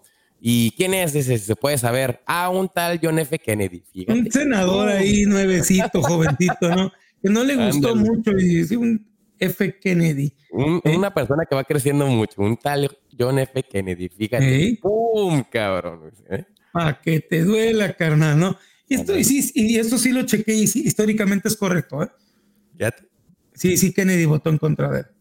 Sí, entonces... Es que, sí, o sea, si te pones a pensar, o sea, ya cuando le salió todos los trapitos al sol a Strauss, pues es una, es una lloradera nada más la que hizo. Una vendetta la llevó al, al, a los medios para simplemente desprestigiar, cabrón. O sea, sí, por fin le sale.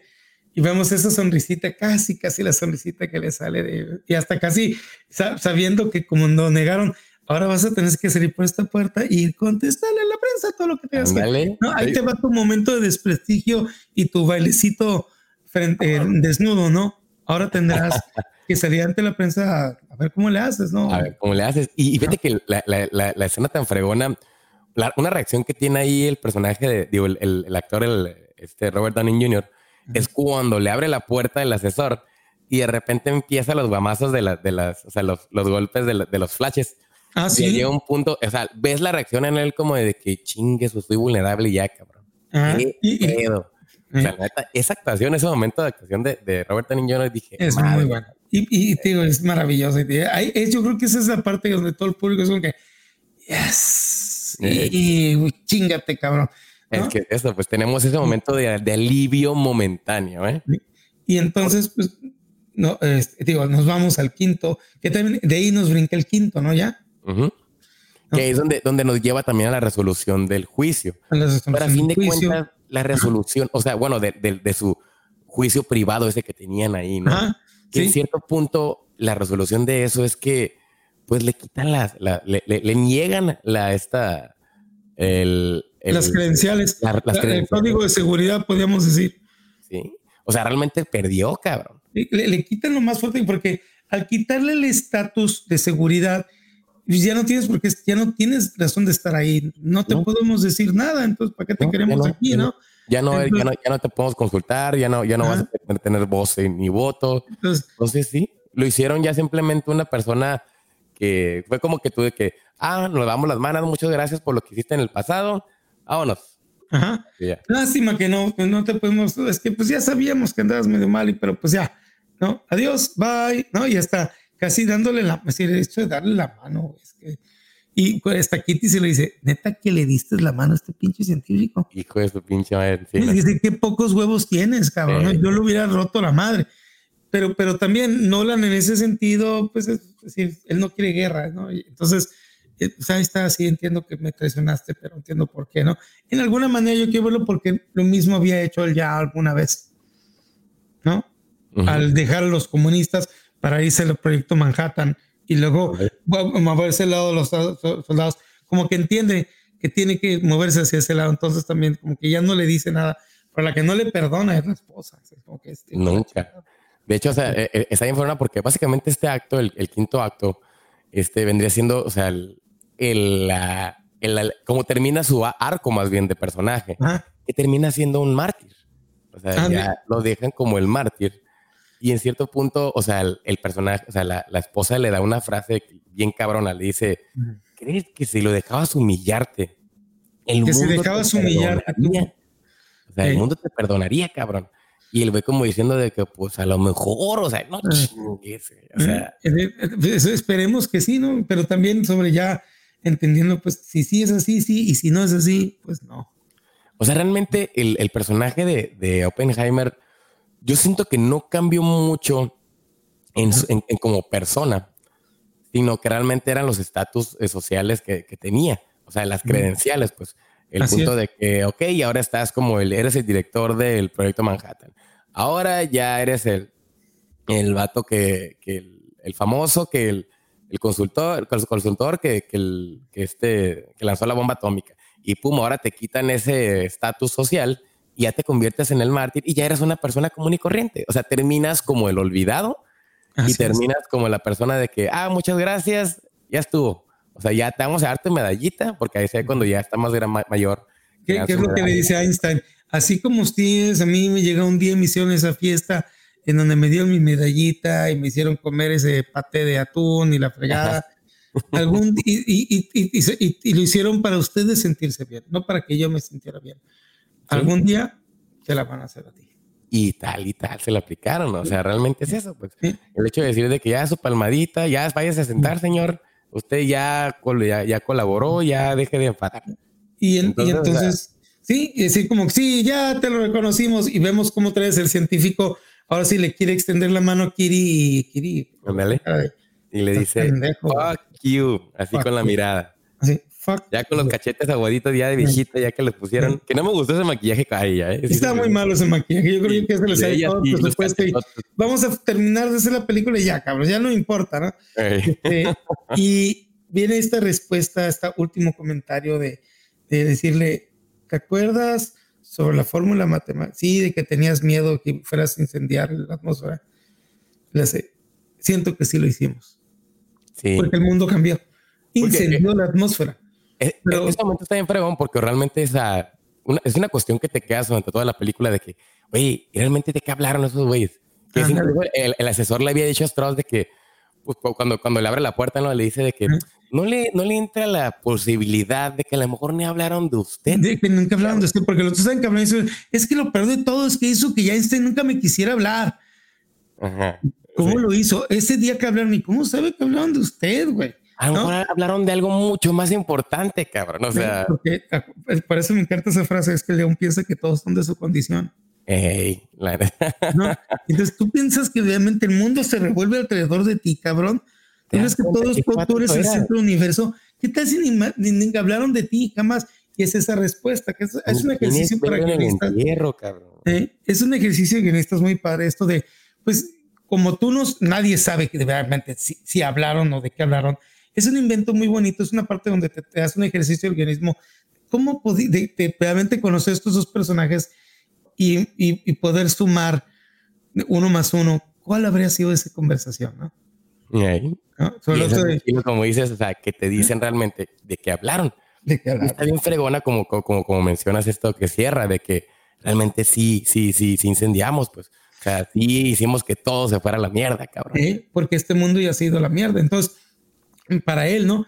Y, vemos como esa última toma de la película es la tierra envolviéndose en fuego. Oye, me, me, me acordó mucho, mamá, te hace enojar, Armando, pero me, me recordó mucho a Terminator. no, lo, no, lo, digas, no lo digas. ¿Por qué? Tenías que irte yo. No, estoy hablando de la 4, estoy hablando de la 3. Habíamos, habíamos salvado el mundo y tú te vas con Terminator Salvation. no, no, no, con la 3. Ah, no, Terminatrix, perdón. ¿Cómo se llamaba esta Rise of the Machine? ¿no? Rise, te voy a decir una cosa, y, y, y, y va a ser aquí, pero si alguien me lo repite, lo voy a negar. Es lo único bueno que tiene Terminator 3. No existe, no sé, no, no sé qué hablas. Lo único bueno que tiene Terminator 3 es el final el final. me recordó mucho esa secuencia, pues de hecho, como, como, como sabes que las bombas nucleares terminan todo, ¿no? que, el objetivo no era, no era no parar la guerra, sino salvar al, salvarlos ellos dos. ¿no? Salvar a ellos. Sí, y entonces aquí la situación es lo mismo, sí. Pues él dice, ¿te acuerdas que no? Sí, sí le incendiamos, es decir, temo que sí lo hicimos, porque él técnicamente con la carrera de las armas nucleares era eso lo que habías creado, un nuevo mar de fuego que tenía el potencial de acabar con el planeta, porque no sabías en qué momento los gringos y los rusos iban a decir, ah, la chingada con esto, y no, pesaban el botón y se acababa. Y eso fue la Guerra Fría y la vivimos todavía hasta en los noventas, ¿no? Y todavía, si no sabemos qué día Putin se le va a putear un puteo, ¿no? Y, entonces... O sea, ahorita, estamos con, con, como lo que, por eso está este recordatorio del famoso reloj este nuclear, ¿no? Que es como el de, el, de Watchmen, ¿no?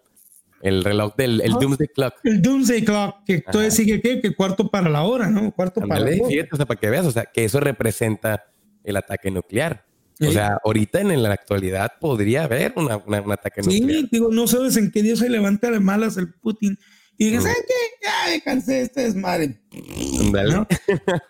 los gringos no van a tener más que contestar, entonces sí. Sí, pero, pero sí, ese mar de fuego que creó, ese, ese regalo que le trajo el ser humano le ha costado no solamente el sacrificio, sino también el hecho de que ahora serás deshonrado, nadie se acordará de ti hasta miles de miles de años después, cuando te hagan una ceremonia que no sea ni para ti, sino para ellos. Sí, de mera simplemente el como, ¿qué podemos decirle? Procedimiento ahí de que tenemos que hacerlo porque así es como se hacen las cosas. Así es. Y porque ya es solo un soldado X. Así es. Pero sí, o sea, la neta, pues básicamente con eso termina la película, ¿no? O sea, este... digo, yo terminé, pero yo, yo sí me puse a aplaudir, pero ya mucha gente ya después, digo, ya dos, tres horas y media, y sí mucha gente como que dijo, eso fue una increíble película. Sí. Mucha gente sí se ve que salió cansada, pero nada, ninguna persona me salió, escuché que dijeron, no, me arrepiento de verla. No. No, la gente salió. ¿Cuántas veces miraste esta película en el cine? Cuatro. Cuatro, veces. ¿Y, sabes qué? Y, sabes que me quedé sin, sin yo, mi, plan sí era ir a San Diego a verla 70 milímetros y me quedé sin verla. No, nomás no se pudo armar. Pero era, era mi, mi plan. Yo me quiero ir a Santiago verla en IMAX 70, 70 milímetros, gozarla en sonido más fregón que existe y no pude. Fíjate que el, este me pasó, yo sí pude ver, por ejemplo, la de, no esta, sino la de Dunkirk. La miré en, en, IMAX, así con 75, en 70 milímetros y todo. Neta, qué chingona experiencia. Es que es algo increíble. Nos hace falta ese cine aquí. No, pues fíjate que en México aquí está, está, está, Está, difícil, está difícil. Está, cabrón. dice. Estoy hablando que apenas la gente va a ver este. Más, la gente no va a ver ni a ver de Marvel al cine. no pagan ni 50 pesos por un boleto. o sea, porque el boleto de, ese boleto de, cine. Sale carito. En el 2017 que miré esa película de Dunkirk me salió 28 dólares. O sea, la gente le da el infarto si dices, oye, tienes que pagar 28 dólares por un boleto del cine. O sea, ¿qué? ¿Qué? ah, pero no vaya a ser el concierto de Taylor Swift, cabrón. Ah, ese sí pagan 5 mil dólares. Están carísimos los boletos para ver el concierto de Taylor Swift en cine, güey, qué chingado. ¿Eh? Eran, ¿Qué coco sería? Como 400 pesos, ¿no? Más o menos. Mm, mira, en el VIP sí, digo, normalmente sabemos que VIP salen como en ciento y tantos pesos, como 160. Estaban en lo doble, 320. Dale. Pero Taylor Swift.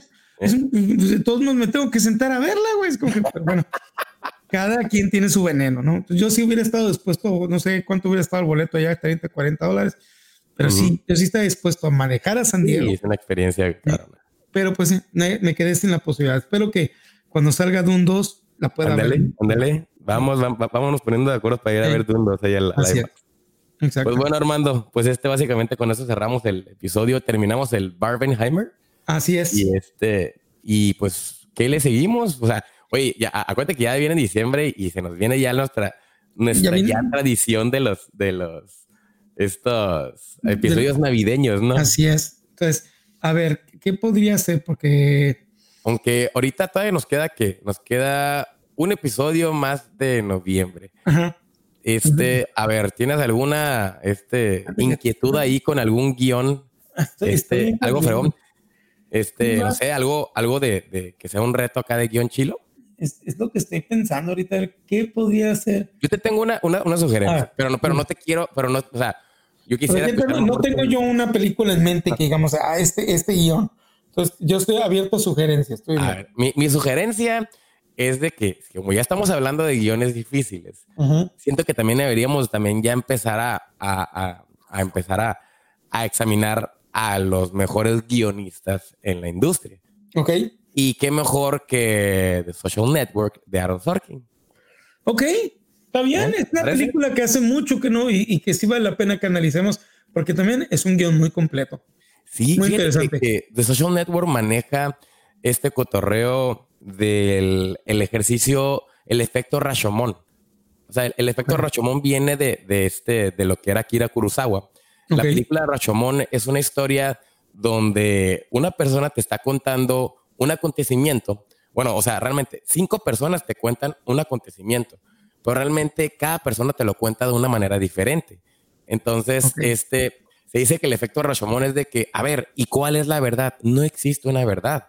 Simplemente te vas a ir acercando más a algún tipo de síntesis de verdad a través de todos ellos.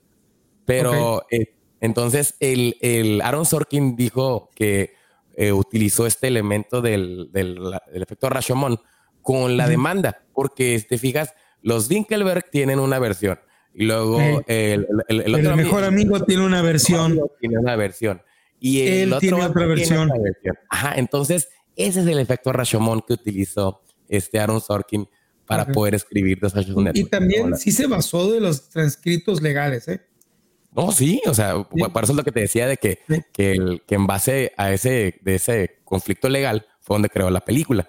Pero es lo que es lo chilo de que a fin de cuentas, ¿qué pasó de verdad? No sabemos bien qué pasó Nunca de verdad. lo sabremos bien. Pero sumando todo esto puede ser una película, puede ser una imagen más completa. Ok, me gusta. Nos vamos con The Social Network.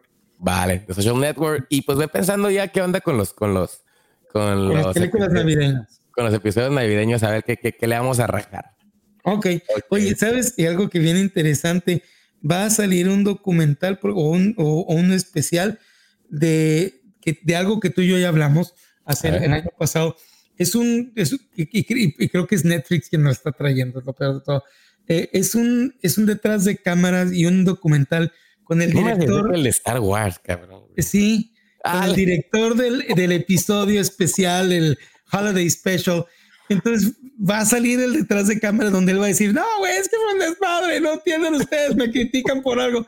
Entonces es interesante que un año después de que tú y yo hemos hablado de Holiday Special de Star Wars, parece que Netflix va a sacar algo sobre eso. Madre santa, güey. Sí. porque Disney no lo haría, pero lo va a hacer Netflix.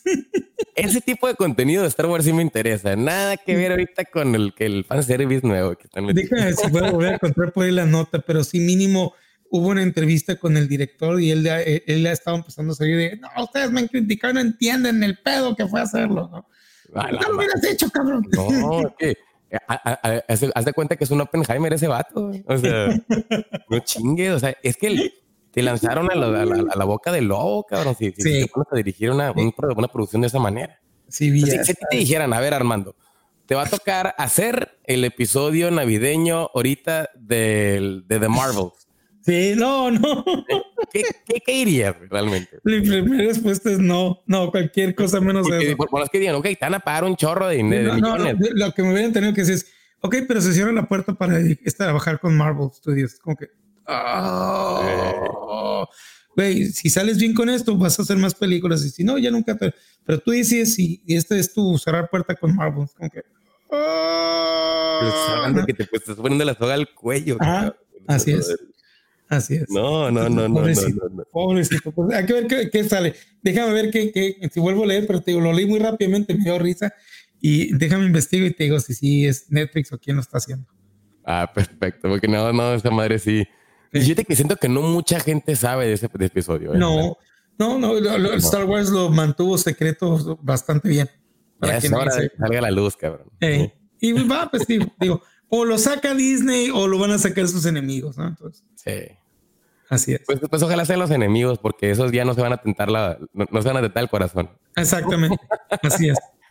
bueno, a ver, hermano, entonces, este, para todos los escuchas, ¿dónde te pueden encontrar de nuevo en las redes sociales? Nos pueden encontrar justamente como Héroes Sin Límite. Estamos en Facebook, Twitter, Instagram, estamos en YouTube y, claro, a través de este canal contigo, eh, analizando películas, eh, los guiones de películas. Y ahí estamos sacando varias nuevas secciones estamos eh, para que justamente puedan participar más con nosotros, buscando su opinión. Tenemos el, y a ti qué te pareció para los trailers y tú cuánto le das para las películas en las reseñas. Y hoy, hoy justamente sacamos esta nueva sección que se llama retrospectiva, en donde analizamos el conjunto de películas de diferentes estudios. Esta vez le tocó a Marvel, luego viene justamente todo lo que viene, lo que ha hecho DC Comics en este año y así sucesivamente, mientras más nos acerquemos al fin de año, vamos a estar haciendo el retro, pues, retrospectiva de diferentes. Sí, es un trabalenguas ahí. Aquaman, una película. No, Aquaman, como Viene Disney. Eh, justamente estamos esperando que salga esta última caricatura que se llama Wish. Y ya que salga y que tengamos, vamos a poder hacer el análisis de cómo le fue a Disney específicamente en este 2023 que no, que hasta ahorita pasada, más o menos. no le está yendo, no, no, no, hasta ahorita no Yo está lo bien. único bueno que sacó fue la de los virus, ¿no? Ajá, que, que desgraciadamente que, que, que, Bendita no es tanto ni de ellos, ¿no? Es, es, otra cosa. Pero, pero todas sus producciones que sacaron en cuanto a cine, realmente van de mal en peor, entre ellos Indiana Jones y eh, La Casa Embrujada o La Mansión Embrujada. Ahorita lo último que les queda es esta película de Wish que interesantemente celebra su centésimo aniversario de, de, de Disney uh -huh. y que deberían de con esto pues celebrar con todo lo que pueden y todo el mundo está de a ver si no la riegas otra vez, porque hasta ahorita este año nomás no te ha salido nada. Entonces, vamos a ver la próxima, pues justamente se, se, estrena este viernes esa caricatura peleando contra Napoleón. Y entonces, ya que tengamos como, vamos a subir esa sección. Y deja tú peleando contra Napoleón, peleando contra el, ¿cómo se llama? El, este Squid Game. Ah. Acaba de salir. Ah, pues también, pero yo, yo entendí que no era la temporada 2, es un, como un verdadero Squid Game, ¿no? Eh, este es un, o, no sé, fíjate. Tengo que leer porque yo, por lo que entendí, es una, son como, eh, eh, decir, realidad, pero no se muere, ¿no? Es decir, vas a jugar los ah, mismos juegos de Squid Game, pero sin, sin el peligro de morirte de verdad. Así como el, como, como el que hicieron de 007 en, en Prime Video. Ándale, así, así es. Oh, yo tengo, yo vuelvo a decir, tengo entendido que es eso, porque sé que no es la segunda temporada. La segunda temporada creo que todavía ni se filma. Oh, right, fíjate. No, y ya pensé y dije, bueno, como, como yo no, yo no terminé de ver la primera, dije, a lo mejor ya se ve la segunda y va a empezar a dar guamazos, ¿no? Porque pues esa madre vendió un chorro. ¿eh? Pues bueno. Así All right. Nos vemos la próxima semana. Nos vamos con The Social Network. The Social Network. Pues bueno, mi gente, entonces, este, para recordarles por igual que nos dejen sus este, estrellitas, la calificación en, en, Spotify. Y por igual, este, ahí están los correos, que nos quieran hacer sugerencias sobre películas, sobre temas, y pues que se suscriban para estar más pendientes de los próximos episodios. En nombre de Armando Esponda, yo soy Joe Green y este fue otro episodio de este podcast de análisis de guiones cinematográficos llamado ¿Cómo se escribió esa película? Vamos hasta la próxima.